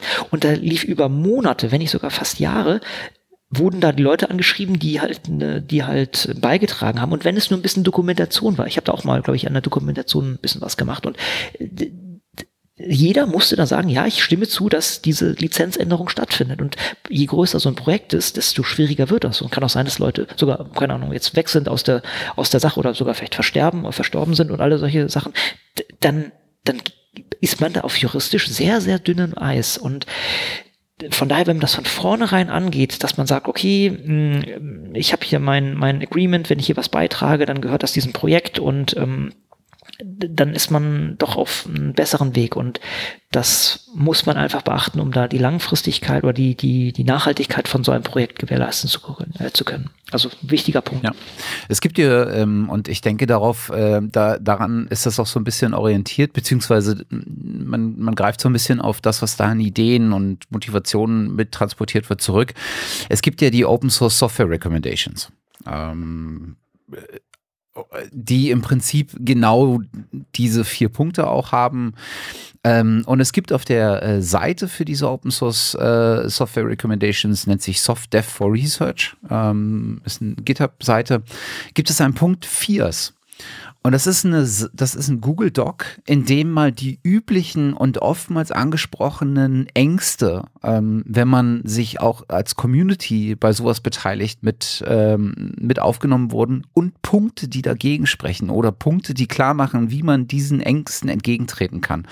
Das ist wirklich spannend. Das ist mindestens genauso spannend wie die Recommendations selbst, denn das ist im Prinzip die, ähm, die Implementierung der Recommendations in das tägliche Gedankenkonstrukt eines, eines Developers, der sich äh, an sowas beteiligt. Das ist wirklich cool, dass es sowas mal gibt. Ja, in der Tat. Also das ist, ähm, da ist tatsächlich auch viel, sagen wir mal, Psychologie mit dabei und auch wie du meintest, auch, auch viel äh, so, Soziales sozusagen. Manche Leute machen das ja auch nicht sozusagen, machen sie schon freiwillig, aber da, ähm, wenn man irgendwie zu solchen Sachen beiträgt, äh, dann gibt es auf beiden Seiten Ängste. Ja? Wie, wie ist es, wird, wird jetzt, wenn ich hier was geschrieben habe, bekomme ich auch meine Attribution dazu oder wenn ich jemand schreiben lasse, ist das auch klar, dass, dass er oder sie das genauso sieht wie ich. Das ist, ähm, ist ein Riesenthema was man bei der Gelegenheit gleich machen würde, das würde ich jetzt sogar fast hochziehen, denn das hatten wir bisher unter äh, MISC, also das, da werden wir später noch hingekommen, aber jetzt würde ich das tatsächlich hier, weil es so wunderschön reinpasst, das war mir, hatte ich vorher auch nicht auf dem Schirm, gleich mal mit hochziehen. Und zwar, wir hatten ja schon erwähnt, der ähm, äh, wissenschaftliche Entwicklung ist, ist ein ist, oder wissenschaftliche Softwareentwicklung ist ein wichtiger Punkt. Ich, ich kann es auch wieder sagen, ich bin in dieser AG von der Allianzinitiative dazu. Und wer nochmal dieses Thema äh, vielleicht tiefer einsteigen möchte, wir haben das hier an einigen Stellen ja schon immer mal angefasst, es gibt zwei wunderschöne Podcast-Episoden, die ich zu diesem Thema empfehlen möchte. Und das eine ist vom ähm, Orion Open Science Podcast, den wir ja vor auch ein paar Folgen schon mal empfohlen haben. Und zwar ist das mit dem Christian Busse, der auch super aktiv ist in dieser ganzen Szene und äh, der auch äh, schon, ich glaube lange davor sogar schon mit der Free Software Foundation Europe ähm, aktiv war. Und der hat mit, äh, sich mit den beiden Podcasterinnen unterhalten und hat das Thema dort mal aufgerollt. Uh, Public Money, Public Code, what Free Software really means in Research. Das war im Juni, werden wir verlinken. Und nicht minder interessant und ähm, spannend ist vom Modellansatz äh, das, der Podcast äh, 208 Research Software Engineering. Das ist auch ganz klasse. Da hat äh, die Karina Haupt sich hingesetzt und ähm, ja, von, von top bis down auch teilweise die kleinen Rabbit Holes angegangen. Das muss man wirklich sagen. Es ist für jemand, der das Thema noch nicht so auf dem Schirm hat, sind diese beiden Sachen, denke ich, ein sehr guter Ansatz, um, um sich das Thema mal vor Augen zu führen und einfach reinzukommen und zu gucken. Ansonsten kann ich natürlich auch noch diese Handreichungen empfehlen, die wir mal ähm, fabriziert haben im Zuge dieser AG, werden wir auch gleich nochmal verlinken. Aber wer, wer sozusagen audiomäßig sich sowas nochmal nähern möchte, das sind, das sind die beiden Podcast-Episoden, die da super sind. Mhm. Gut, wir haben noch ein bisschen was im, im, im Blog Open Data, wobei das jetzt auch schon sehr, sehr, sehr, sehr, sehr veraltet ist. Denn wenn ich überlege, unser letzter Podcast war ja im April und da war das noch Zukunfts, war das noch Zukunftsmusik. Wir hatten das Thema ja hier auch, weil, weil wir hier bei ZB Med, also mein, mein Arbeitgeber oder einer meiner Arbeitgeber, wenn man das so möchte, äh, entsprechend äh, auch ein wichtiges Thema ist die nationale Forschungsdateninfrastruktur. Da ist im Juni die Ausschreibung rausgekommen von der DFG und ähm, es ging dann darum, durch Letter of Intents zu sagen, ob man dieses Jahr eine Einreichung machen würde oder nächstes Jahr oder übernächstes Jahr.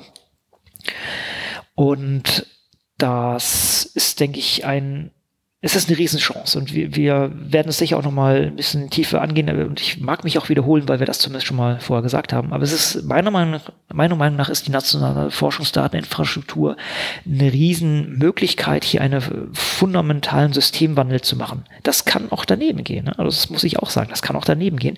Aber es ist eine Riesenchance, weil hier ganz verschiedene Communities zusammenkommen sollen und gemeinsam Lösungen finden zum, wie, wie können wir unsere Daten fair an den Start kriegen, wie können wir endlich dieses ganze Metadatenproblem für diese verschiedenen Communities angehen. Und wenn es so aufgeht, wie das geplant ist, wie das von meinem Verständnis her aufgehen sollte, sagen wir das mal so, dann wäre das tatsächlich ein Quantensprung, weil die weil, weil ganz viel an Reibung rauskommen würde aus diesem ganzen System und ähm, man wieder Daten finden würde, weil die Metadaten da sind, weil man eine Infrastruktur hat, äh, Infrastruktur hat, um auch diese Sachen überhaupt zu finden. Ne? Das, ich möchte ein Datenset haben, was die und die äh, Parameter hat, damit ich sie mit meinen Sachen wieder nutzen kann oder vergleichen kann und alle solche Sachen. Das wäre ein, ein Riesending und auch aus meinem allgemeinen Forscheralltag, dass einfach Daten auch nicht irgendwie erst irgendwo produziert werden, dann irgendwie auf einer USB-Platte abgelegt werden, dann irgendwie auf einen äh, räudigen alten FTP-Server hochgeladen werden, damit man wieder drankommt und man wieder nachfragen muss, ja, was sind denn das für Daten? Warum heißt die Datei so und nicht so und äh, wie wurde das denn produziert? Sondern eben, dass hier diese Metadaten da sind, dass man die suchbar hat und alle solche Sachen. Das ist ein äh, ja, ist ein, wäre ein Riesenwurf, der vieles, vieles sehr viel einfach machen würde, aber das wird auch ein sehr komplizierter und komplexer Prozess. Und ja, dennoch freue ich mich drauf, wenn, wenn das ähm, jetzt hier in den nächsten Jahren angeht und wir sind ja hier bei ZB Med in verschiedene Sachen involviert und auch da hoffe ich, da können wir bald mal ein bisschen näher einsteigen ein paar, paar Sachen erläutern und mal ein bisschen Insights hier mitgeben. Aber es ist, es ist ja, für, für mich sowieso, ich habe sowas bisher noch nicht gemacht. Es ist auf jeden Fall ein, ein ganz neue, ganz neues Erlebnis.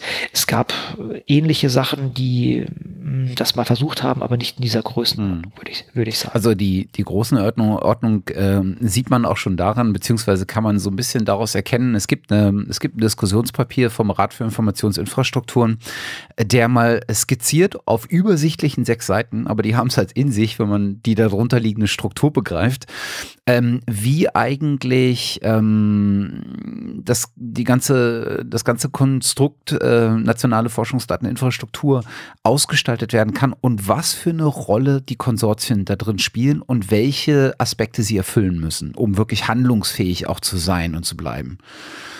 Und in diesem Zusammenspiel von Konsortien, äh, von, äh, von kleineren Einheiten in den Konsortien, das, äh, da merkt man schon deutlich, dass das halt eine ex ein extrem breites Feld ist. Und wie breit das Feld thematisch ist, ist in diesem Diskussionspapier noch nicht mal ansatzweise diskutiert. Na, also, das ist schon ganz spannend. Ja, mir fällt gerade auf, äh, das hatten wir auch noch nicht abgedeckt, wenn unsere, unsere letzte Podcast-Folge im April war. Im Mai ähm, war in Bonn stand, äh, war eine NFDI-Konferenz, oder also ich sage immer NFDI, also englische Version oder NFDI, ähm, in, in Bonn statt, wo auch viele Sachen nochmal diskutiert wurden, wo man eigentlich so alle zusammenkamen, die da Interesse hatten, wo man auch versucht hat, entsprechend Konsortien zusammenzuführen, weil es einfach eine maximale Anzahl an Konsortien geben wird und das muss jedem klar sein. Und das ist ähm, politisch halt auch immer der Punkt, äh, wie, wer ist, wer kommt da mit rein und wer wer kann zuarbeiten und solche Sachen. Das ist ein riesen komplexes Ding. Aber die äh, ganz klare Aussage, die auch, da waren ja auch Mitglieder vom RFFI, also vom Rat für Informationsinfrastruktur, die auch gebetsmühlenartig darunter gepredigt wurden, ist, es muss halt aus der Community kommen. Man kann sich nicht einfach als Infrastrukturprovider hinstellen und sagen, jetzt machen wir das hier und dann kommen die Nutzer, das war nicht bei vorherigen Sachen der Fall, sondern es geht jetzt tatsächlich darum, die Community einzubinden, den Community-Bedarf auch erstmal zu sondieren und zu sagen, okay, hier ist ein Bedarf und den decken wir durch die und die Sachen ab und das soll sich über diese Jahre entwickeln.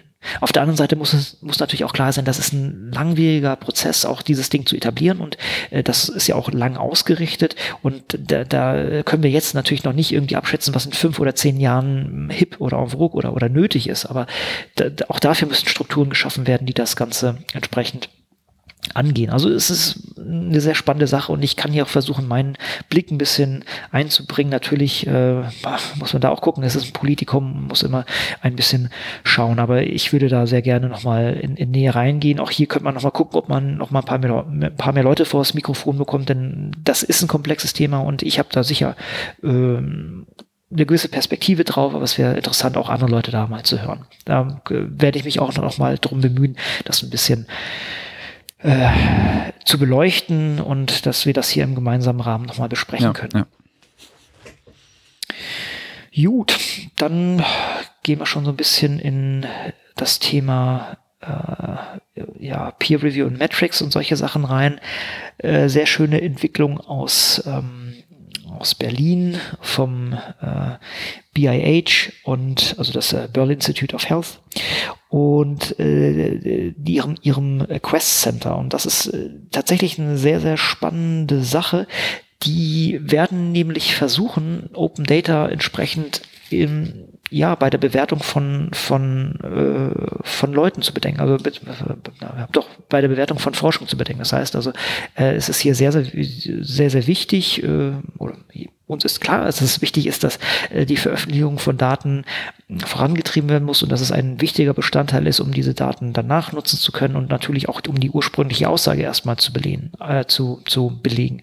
Aber hier will das ähm, BIH hier äh, tatsächlich noch, noch einen Schritt weiter hinausgehen und sagen, okay, es soll hier auch Belohnung geben, wenn, ähm, wenn hier Daten ordentlich, ordentlich publiziert werden. Also letztendlich ist es ein, ein, äh, eine Maßnahme, die im, im Zuge dieser leistungsorientierten Mittelvergabe stattfindet. Das heißt also, wir haben interne Prozesse, wie das abgebildet wird. Ich habe ich hab die Details nicht, nicht gänzlich auf dem Schirm, wie das abgebildet werden soll oder wie die das machen möchten, aber es ist schon mal sehr interessant, dass das BIH, was ja ist es schon sehr renommiert. Ich weiß es nicht, aber es wird auf jeden Fall hm, sehr viel Hoffnung in das Ganze gelegt. Es ist ja noch relativ jung, aber dass ein solches Institut so ein klares Statement in Richtung Open Data macht, ist äh, auch wieder ein schönes Signal. Habe ich jetzt zweimal Signal genutzt. Ich baue heute sehr lange Sätze, kann das sein, Matthias? Ich weiß es das, nicht. Das ist dem Thema geschuldet. okay, viel, sehr, sehr schön, danke, da kann ich mich jetzt etwas hier rausreiten. Ähm, nein, aber es ist, denke ich, schon ein schönes Signal, ja, machen wir das so. Genau, dann haben wir noch, äh,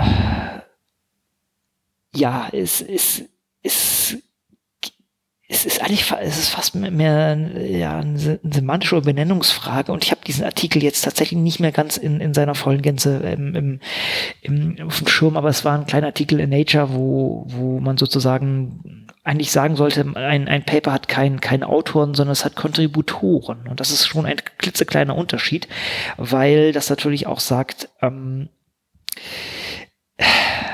ja, dass bestimmte Tätigkeiten ein wichtiger Teil einer Studie darstellen und damit natürlich auch eine gewisse Attribution benötigen, also Contribution, Attribution. Also ich mache etwas und dafür werde ich auch genannt. Und ähm, ich kann das tatsächlich auch sozusagen als äh, Bioinformatik aus meiner eigenen Tätigkeit haben, äh, sehen, dass es immer noch Leute gibt, die sagen, ja, so ein bisschen Knöpfchen drücken, das ist ja keine Forschung. Ne? Also es, es, gibt tatsächlich solche Leute, die da diese Meinung haben, auch wenn ich äh, bei vielen Papern ähm, sehe, dass natürlich eigentlich die Datenanalyse die tatsächliche in, intellektuelle Arbeit darstellt, aber wie auch immer. Also ich, ich kann aus eigener äh, Erfahrung sagen, dass es äh, da unterschiedliche Meinungen gibt und das könnte durch dieses diese Neubenennung vielleicht einfach klarer forciert werden, dass man sagt, hier wurde etwas hinzugefügt oder hier wurde ein, ein Teilaspekt einer Studie getätigt und dafür hat dieser Mensch beigetragen und hm, das sollte auch dafür, dazu führen, dass er oder sie entsprechend genannt werden. Was es ja gibt, wie heißt denn dieses System? Ist das, heißt das Credit? Hast du es auf dem Schirm, wo aufgeschlüsselt wird, wer, wer was macht? Äh, ja. Ne? Credit heißt das. Genau. Genau. Das finde ich eine super Sache eigentlich. Es gibt das sogar noch verfeinert mit, ähm, mit Prozentzahlen. Das ist vielleicht ein bisschen schwieriger zu machen, aber dieses Credit, das sagt halt auch, okay, die und die Person hat das Manuskript geschrieben, die und die Person hat das Funding geholt, die und die Person hat den Source Code geschrieben, die und die Person hat die Datenanalyse betrieben und so weiter und so fort. Also das finde ich eine sehr schöne Sache und ja, ist eigentlich auch so ein bisschen Hilfe, sich von dem äh, Journal Impact Factor zu befreien, meiner Meinung nach.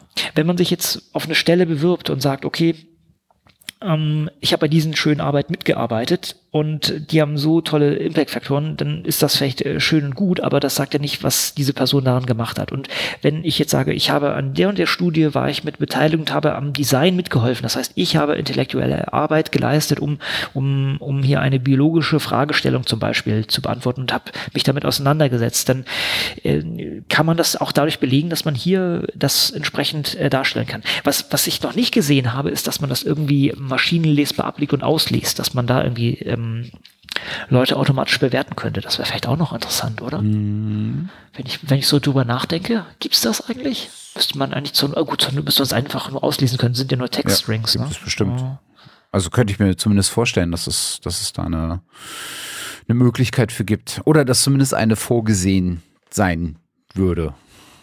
Ja also wer, wer, wer nicht weiß, worüber wir reden, Credit ist das Contributor Roles Taxonomy ähm, System. Ähm, ja, also ob es jetzt ein System ist. Also im Prinzip genau ähm, ne, das darunter ein darunterliegendes äh, eine darunterliegende Taxonomie, die verschiedenen Rollen, verschiedene Aktivitäten zuordnen kann und das äh, sichtbar äh, nach außen darstellen kann.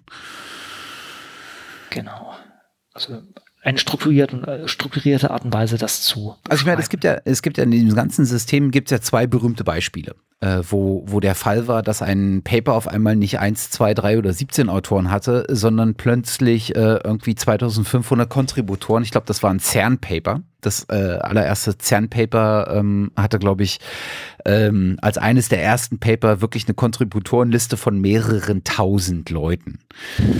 ähm, was super war, äh, großartig war. Äh, und ich glaube, eins der frühen, eines der frühen ähm, Paper zu oder Studien zu äh, zur Replication Crisis oder zu Repro äh, Reproducibility hatte auch sowas, so einen endlos langen ähm, äh, Absatz an Menschen, die im Prinzip an diesem äh, Paper und an den darunter liegenden äh, Forschungen eine Rolle gespielt haben. Ja, auch die ganzen Genompaper, also humanes Genom und solche Sachen sind ähnlich groß. Weiß nicht, aber ja, ich glaube noch nicht ganz so groß wie ja, die, aber auch genau. Ja. Was ich ganz schön finde, ist, ähm, ich kann diesen Schritt total nachvollziehen und ich finde, äh, Kontributoren ist auch der sozialverträglichere Faktor als Autoren, weil Autoren immer etwas voraussetzt, ähm, was äh, mit, äh, mit einem, ja, wie formuliert man das, mit, mit einer bestimmten Art von Aktivität zu tun haben und der Expertise, die diese Aktivität auch vollziehen zu können. Also das ist halt so stark an Literatur geknüpft und an diesem etwas zustande bringen, äh, was wohl formuliert etc. etc. ist. Ist so ein bisschen schwierig, das auseinanderzuklamüsern, aber ich finde den Begriff Kontributoren deutlich äh, sozialverträglicher. Was ich noch cooler finde, ist, ähm, dass das, wenn wir das jetzt auf Artikelbasis diskutieren, dass wir das eigentlich auch für Magazine äh, diskutieren müssten. Dass plötzlich, dass es plötzlich auch keine Autoren für Artikel mehr in Magazinen gibt, sondern dass es Kontributoren zu Magazinen gibt und dass plötzlich Magazine eine andere Stellung haben, nämlich nicht unbedingt mehr ähm, die, die Plattform, auf der nur Artikel veröffentlicht werden, sondern dass es Kontributoren gibt zu einem Wissensstand, der an einer Stelle äh, abgelegt ist. Und da finde ich, schließt sich ein potenzieller Kreis, der eigentlich zusammengehört. Du meinst sozusagen ein Living Paper sozusagen, ne? Ein Living Paper, aber auch dieser, dieser Punkt, äh, du hast nicht mehr, äh, dass das Wissen der Menschen stammt nicht mehr nur aus einer Feder, sondern er stammt aus vielen Federn und äh, es, es erfolgen Beiträge zu einem Wissensstand. Und das finde ich, ist im Prinzip der, ähm, das Selbstverständnis von einem modernen Open Access Paper. Äh, oder Journal vielmehr. Ähm, was es äh, im Herzen mittragen sollte. Ja, Nee, das ist ähm, auch äh, sozusagen, also wenn man in Richtung Living Paper geht, ist äh, eigentlich sozusagen ne, der Artikel als, äh, als Wiki-Seite oder etwas in der Art. Das ist natürlich auch immer noch ein Traum. Und da könnte man ja auch genau sehen, wer, wer sozusagen dieses Ding über die Jahre gebaut hat. Ne? Das ist, ähm, ja. Ha ja, gut. Ähm, aber ich bin jetzt auch nicht mehr ganz sicher, ob das jetzt vorangetrieben werden sollte und wer das machen könnte. Aber es ist, es ist tatsächlich vom, vom Semantischen schon was anderes und vielleicht kann man das ja in, in den eigenen Communities, wo man aktiv ist, das nochmal irgendwie erläutern. Jo.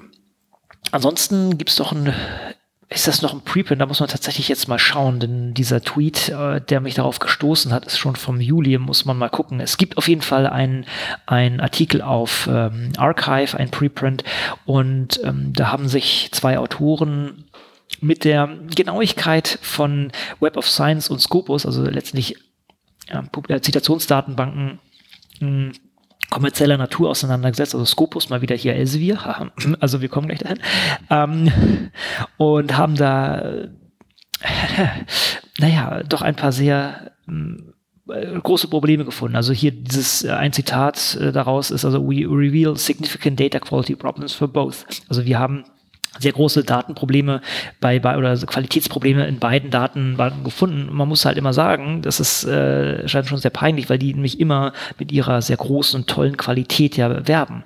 Und unter anderem ist wohl bei Uh, Scopus ist wohl das Problem mit äh, Dubletten, also mit, mit Duplikaten relativ hoch, währenddessen bei Web of Science wohl die Referenzen auf äh, fehlen oder, oder falsch sind. Also man muss sagen, also da geht eine Menge Kohle rein in diese Tools und da kann, kann man sich nochmal hinterfragen, ist denn das gut investiertes Geld? Und es gibt ja, oder beziehungsweise die Community, also wir arbeiten ja dran an offenen Möglichkeiten, also unter anderem mit Wikidata, also oder dem Wikisite-Projekt nur so eingeworfen. Ich habe das jetzt nicht gelesen. Ich habe jetzt auch nicht geschaut, ob das Ganze mittlerweile schon publiziert ist. Ich muss gerade mal schauen. Kann ich jetzt auch hier so auf die Schnelle nicht herausfinden. Aber ansonsten ist dieser Preprint hier vielleicht schon mal ein guter Startpunkt. Gut, dann haben wir vielleicht auch noch, äh, ja, auch noch eine Kleinigkeit, aber das sollte man auch nicht vernachlässigen, dass die PLOS-Journale jetzt ihren ähm, Peer-Review-Prozess öffnen. Das heißt, man kann wohl auswählen, ob die Sachen dann entsprechend geöffnet werden oder nicht. Und ja, genau, und PLOS als eines der wichtigen Vertreter der Open Access oder als Flaggschiff der Open Access Szene ist dann hoffentlich Vorreiter auch wieder für andere. So, was haben wir sonst noch? Das ist jetzt schon fast tatsächlich zu spät. Ich muss gerade mal gucken, wann warten da die Deadline. Ähm, denn ja, die war schon, die ist hier noch nicht da, aber ähm, dennoch nennen wir es mal wieder. Ähm, das Thema Software hatte auch die DFG schon äh, häufiger angegangen und die DFG hatte ja schon eine Ausschreibung zum Thema, Thema Forschungssoftware ähm, Nachhaltigkeit und jetzt wird hier auch wieder eine neue Ausschreibung oder gab es eine neue Ausschreibung. Wer das jetzt hört und mitmachen möchte, ist leider zu spät dran, denn bis zum 1. August hätte man eine, eine, eine Absichtserklärung einreichen müssen. Die finale Anträge müssten im 6. November eingetragen werden. Aber auch da halten wir mal wieder einen Blick drauf und wir wissen ja bei den letzten Sachen, das war sehr stark ähm, gefragt. Ich habe selber einen Antrag eingereicht, der gebe ich auch zu nicht besonders stark war. Das war ein Tool, was jetzt nicht so die Community-Tiefe hatte und aufgrund der sehr starken Konkurrenz wurde das nicht gefördert. Aber ich weiß, da sind viele gute Sachen rausgekommen und das, das freut mich sehr, dass jetzt auch wieder ein neuer Anlauf gemacht wird, um, um das entsprechend, ähm, ja, um, um Software wieder, wieder zu fördern. Dann haben wir, jetzt muss ich mal gucken, ob wir da nicht auch schon fast ein bisschen zu spät wieder dran sind. Nein, sind wir noch nicht. Ha, sehr gut.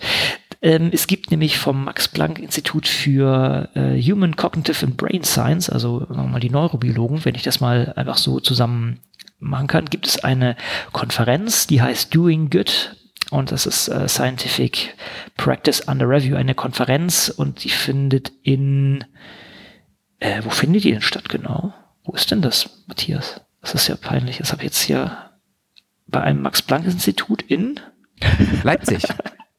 in Leipzig. Leipzig. Max-Planck-Institut für Kognitions- und Neurowissenschaften. Ja, vielen Dank.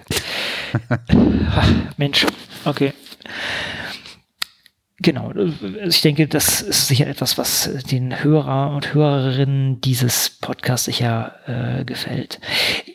Was ich jetzt übersprungen habe, wir waren ja bei der DFG, wir haben ja noch ein DFG-Thema. Und zwar die Leitlinien zur guten oder zur Sicherung guter wissenschaftlicher Praxis wurden überarbeitet und äh, liegen jetzt vor. Und das ist soll man es sagen, so ein bisschen die Bibel der, der Wissenschaftler, wie sie sich verhalten sollen. Also das ist schon, das ist, das ist schon ein Dokument, was viele sich mal äh, oder auf die sich viele berufen und die auch wirklich jeder mal lesen sollte. Also ich habe das bei mir tatsächlich so, jeder, der bei mir hier als Wissenschaftlerin oder Wissenschaftler aufschlägt, darf sich das einmal oder muss sich das einmal durchlesen und einmal draufschauen und vielleicht sogar mal ein paar Sachen diskutieren.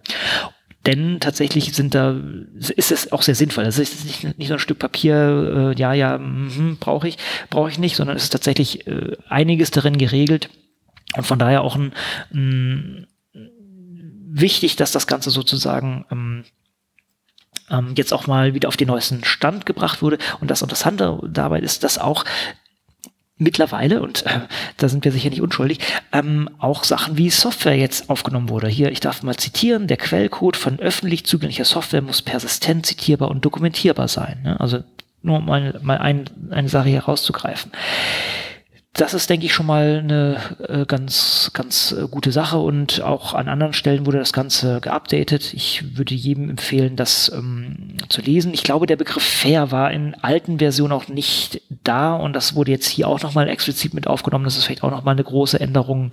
Andere Sachen wie Autorenschaft und sowas sind ähm, weiterhin natürlich auch drin.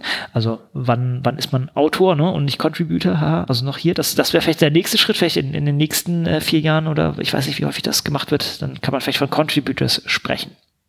Aber hier steht unter anderem auch drin, ne? also äh, was, was dazu beitragen kann, ist unter anderem die Erarbeitung, Erhebung, Beschaffung, Bereitstellung der Daten, der Software und der Quellen. Ne? Also das heißt auch, äh, auch Software und Daten machen ist ein Schritt, als der, der als Kontribution dazu befähigt, auch Autor zu sein. Und das äh, war vorher in der, in der Sache nicht so explizit enthalten. Genau, also äh, wieder schön das Kopfkissen legen und äh, nutzen. Mhm. Also es, äh, das, das, äh, das Einzige, was ich äh, tatsächlich äh, immer wieder be naja, bemängeln ist jetzt ein bisschen äh, kritisieren muss, aber auch positiv kritisieren, weil auch das ist ein Prozess ist, äh, dass tatsächlich ähm, der zu stark noch der Fokus auf die Forschungsergebnisse ist anstelle auf den ganzen Prozess. Das ist nicht das, klar genug. Also der Prozess spielt an vielen Stellen eine Rolle. Ne? Dokumentation ist einer der wichtigen Leitlinien, die ja den Prozess betreffen. Aber die, den öffentlichen Zugang erwähnen sie tatsächlich im Sinne von äh, oder mit dem Fokus auf die Forschungsergebnisse, wobei sie dann in den Erläuterungen auch fair ähm, die Fair-Prinzipien nennen und die erstrecken sich ja nicht nur auf die Ergebnisse, sondern auch auf die zentralen Materialien die zu diesen Ergebnissen geführt haben. Insofern wäre hier einfach eine Formulierungsfrage, äh, glaube ich, eine, die, die notwendige wäre. Wie stark stellt man den, das Forschungsergebnis äh, über den gesamten Prozess und Open Science äh, erstreckt sich ja mehr oder weniger auf den gesamten Prozess. Genau. Gut. Ähm, dann haben wir noch mal so äh, als eine der letzten Punkte wieder ein, ein, äh, eine Hörempfehlung. Um ganz echt zu sein, ich habe das noch nicht angehört, aber es klingt sehr vielversprechend. Und zwar gibt es einen Podcast, der heißt Reproducibility. Und zwar das T, wie geschrieben wie der T. Also es ist ein kleines Wortspiel, was sehr lustig klingt. Und ähm, das passt zumindest in unsere ganze Thematik rein, arbeitet auch mit verschiedenen Gästen hier, die in verschiedene ähm, Sachen hier reinschauen. Also von daher einfach mal der Verweis draus. Ich habe noch, ich hab noch nicht reingehört. Ich weiß nicht, ob du es schon mal angehört mhm, hast. Matthias. Ich bin äh, drauf gestoßen über eine Episode mit äh, Tobias Heike. Ähm, Tobias Heike ist, glaube ich, am, oh, lass mich lügen, am GSI, ähm, also in den Sozialwissenschaften, äh, glaube ich, tätig. Ähm, und über den, über seine Episode bin ich drauf gestoßen äh, und ich fand, das ist wieder so einer der, ähm, der Aspekte, äh, die so ein Podcast oder der Perspektiven, die so ein Podcast äh, einnehmen kann, ähm, die sind sich auch nicht so schade, so ein bisschen zu sticheln. Das mag ich. äh, was, was andere wissenschaftliche Podcasts in ihrer Form natürlich ungern tun äh, und ich ja eigentlich ganz gerne mache, den Finger mal dahin tun, wo er potenziell auch ein bisschen wehtun kann. Ähm, das mag ich ganz gern und insofern ist es auch nicht verwunderlich, ähm, dass es so äh, Folgen mit Namen wie Fighting the Imposter Syndrome gibt. Mit dem zu erwartenden Inhalt dazu. Also es ist wirklich ganz, ganz cool gemacht. Hier und da, genauso wie wir es an vielen Stellen hatten, mal so ein bisschen ungünstige Aufnahmesituationen, aber so ist das halt manchmal. Das sind halt immer Projekte, die irgendwie äh, mit viel Aufwand nebenbei, neben den eigentlichen Aufgaben laufen. Da ist das, finde ich, immer noch so ein bisschen verzeihlich. Ja, Content ist King, ja. ne? Und wenn es nett ist, genau. Also kleine Empfehlung. Noch eine finale Empfehlung, schon mal Termin zum Vormerken, ist ähm, das BibCamp. Das ist sozusagen ein Barcamp zum Thema Bibliotheken und ich denke, das tangiert natürlich Open Science auch sehr lange, äh, sehr, sehr weit. Es ist lustig, ich glaube, ich habe ich weiß gar nicht, ich muss mal nachschauen. Ähm, mein, mein erstes Barcamp war tatsächlich, glaube ich, auch ein Bibcamp in Hannover. Wenn ich mich nicht alles täusche, habe ich da auch Lambert das erste Mal getroffen und Martin Fenner und so. Ich weiß gar nicht mehr, wann das war. Das ist ja auch schon dann sehr, sehr lange her. Aber das Ganze äh, wird meiner Meinung nach von Studierenden der TH Köln auch äh, organisiert. Das heißt, da habe ich natürlich auch eine gewisse Affinität dazu und ja, findet auch in der TH statt. Da werden wir vielleicht auch mal was aufnehmen oder ich werde zumindest vor Ort sein, mal, mal gucken, was wir da alles machen können. Aber das ist sicher auch eine Veranstaltung, die äh, viel Spaß macht und Leute, die das Barcamp-Format Format mögen, also sozusagen Unconference-Style hingehen, mitmachen und äh, in kleinen Sessions sich nett unterhalten und, und Themen die man auch selber vorschlagen kann, bearbeiten. Das ist, macht sicher wieder Spaß. Mhm. Jo, und dann eigentlich zu guter Letzt haben wir lange nicht mehr gemacht, glaube ich, einen kleinen Wink in Richtung methodisch inkorrekt. Also wahrscheinlich kann man sagen, den äh, Rockstars der äh, deutschen Wissenschaftspodcast-Szene. Ja. Äh, ich weiß nicht, ja, doch kann man, kann man, kann ohne man Probleme so ohne sagen. Probleme, auf jeden kann Fall. Man, kann man schon von Päpste oder Doppelpapst oder Pharaonen oder was auch immer sprechen. Das sind die beiden auf jeden Fall. Ja. Haben ein wunderschönes, cooles Video gemacht zu einem Lied, was ich ja auch sowieso klasse finde, nämlich super geil. Und dann haben sie super geil Wissenschaft draus gemacht.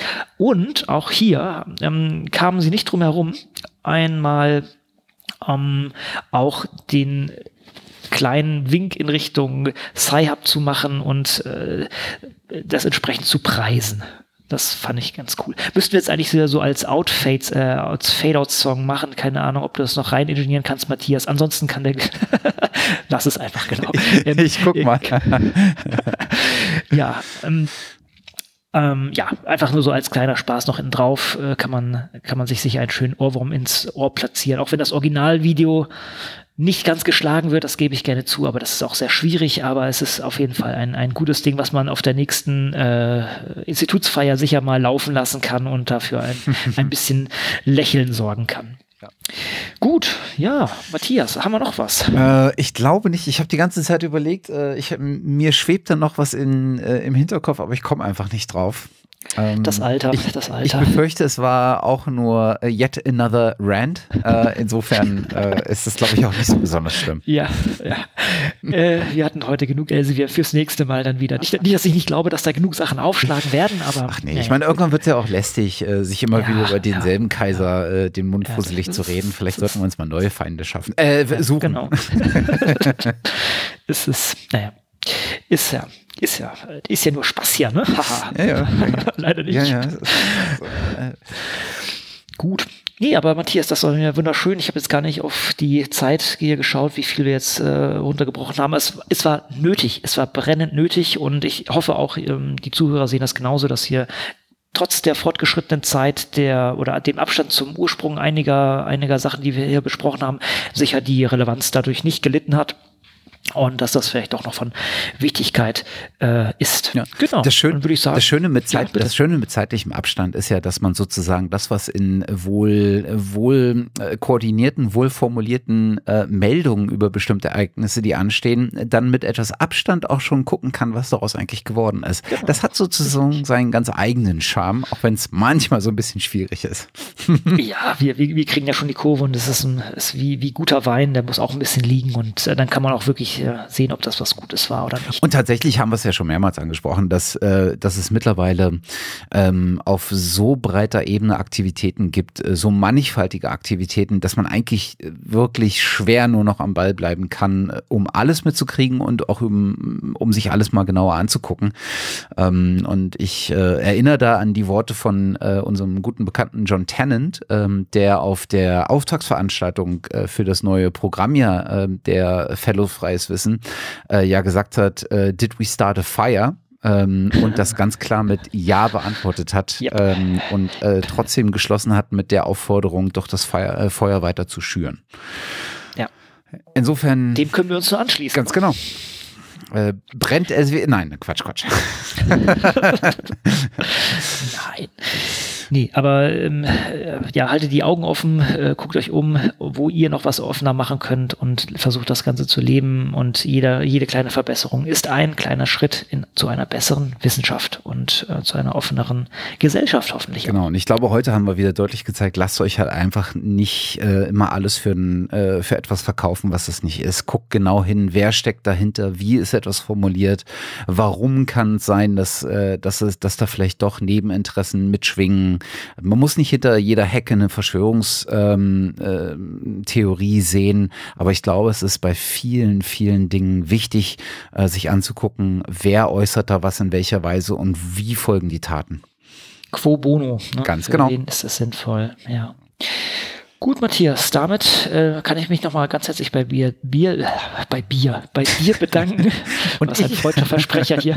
Und ich, ich, bedanke mich bei Bier, ganz genau. finde ich gut, das, das finde ich okay. Für das nette Gespräch wieder Dito. einmal. Und dann alle Zuhörern, vielen Dank fürs Zuhören, wer es so lange durchgehalten hat und bis zum nächsten Mal. Macht genau. es gut. Bis dann. Tschüss. Tschüss.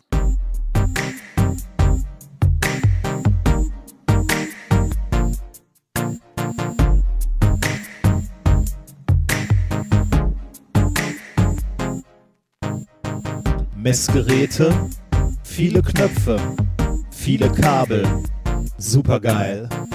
Druckgasflaschen mit Reserve, exgeschützt, supergeil. Frische Druckluft, Ultraschallbad, saubere Brille, supergeil.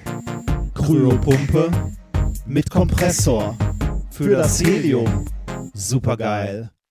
Flüssigstickstoff, immer gerne weiße Wolken, super kalt. Lösungsmittel, nicht zum Trinken. Ethanol ist super geil. Es ist super geil, Wissenschaft richtig. Super geil, Wissenschaft, wir finden's. Super geil, Wissenschaft, denn sie ist super geil. Schraubenschlüssel, viele Größen, schlecht sortiert, ist nicht so geil. Wirbelwasser, Quantenheilung, ESO-Schwachsinn, nicht so geil. Pay to Publish, Bezahlschranken, Elsevier ist nicht so geil. Alexandra gab uns Sci-Hub, Open Access, super geil. Arbeitskleidung, freie Auswahl, keine Kittel, super geil. Laserstrahlung, Laserlampe, alles Laser. Supergeil. Es ist supergeil, Wissenschaft richtig. Supergeil, Wissenschaft, wir finden's. Supergeil, Wissenschaft, denn sie ist supergeil. Es ist supergeil, Wissenschaft richtig. Supergeil, Wissenschaft, wir finden's. Supergeil, Wissenschaft, denn sie ist supergeil sehr, sehr geile Forschung hier. Mm, Physik ist auch sehr, sehr geil. Sehr geile Experimente. Toll. Es ist supergeil, Wissenschaft richtig. Supergeil, Wissenschaft, wir finden's. Supergeil, Wissenschaft, denn sie ist supergeil. Es ist supergeil, Wissenschaft richtig. Supergeil, Wissenschaft, wir finden's. Supergeil, Wissenschaft, denn sie ist supergeil. Oh, guck mal hier. Sehr, sehr geile Substrate. Super. Sehr geile Verdunklung übrigens. Sehr geil. Oh, hier. Handschuhe. Oh, das ist aber latexfrei. Sehr, sehr geil. Super.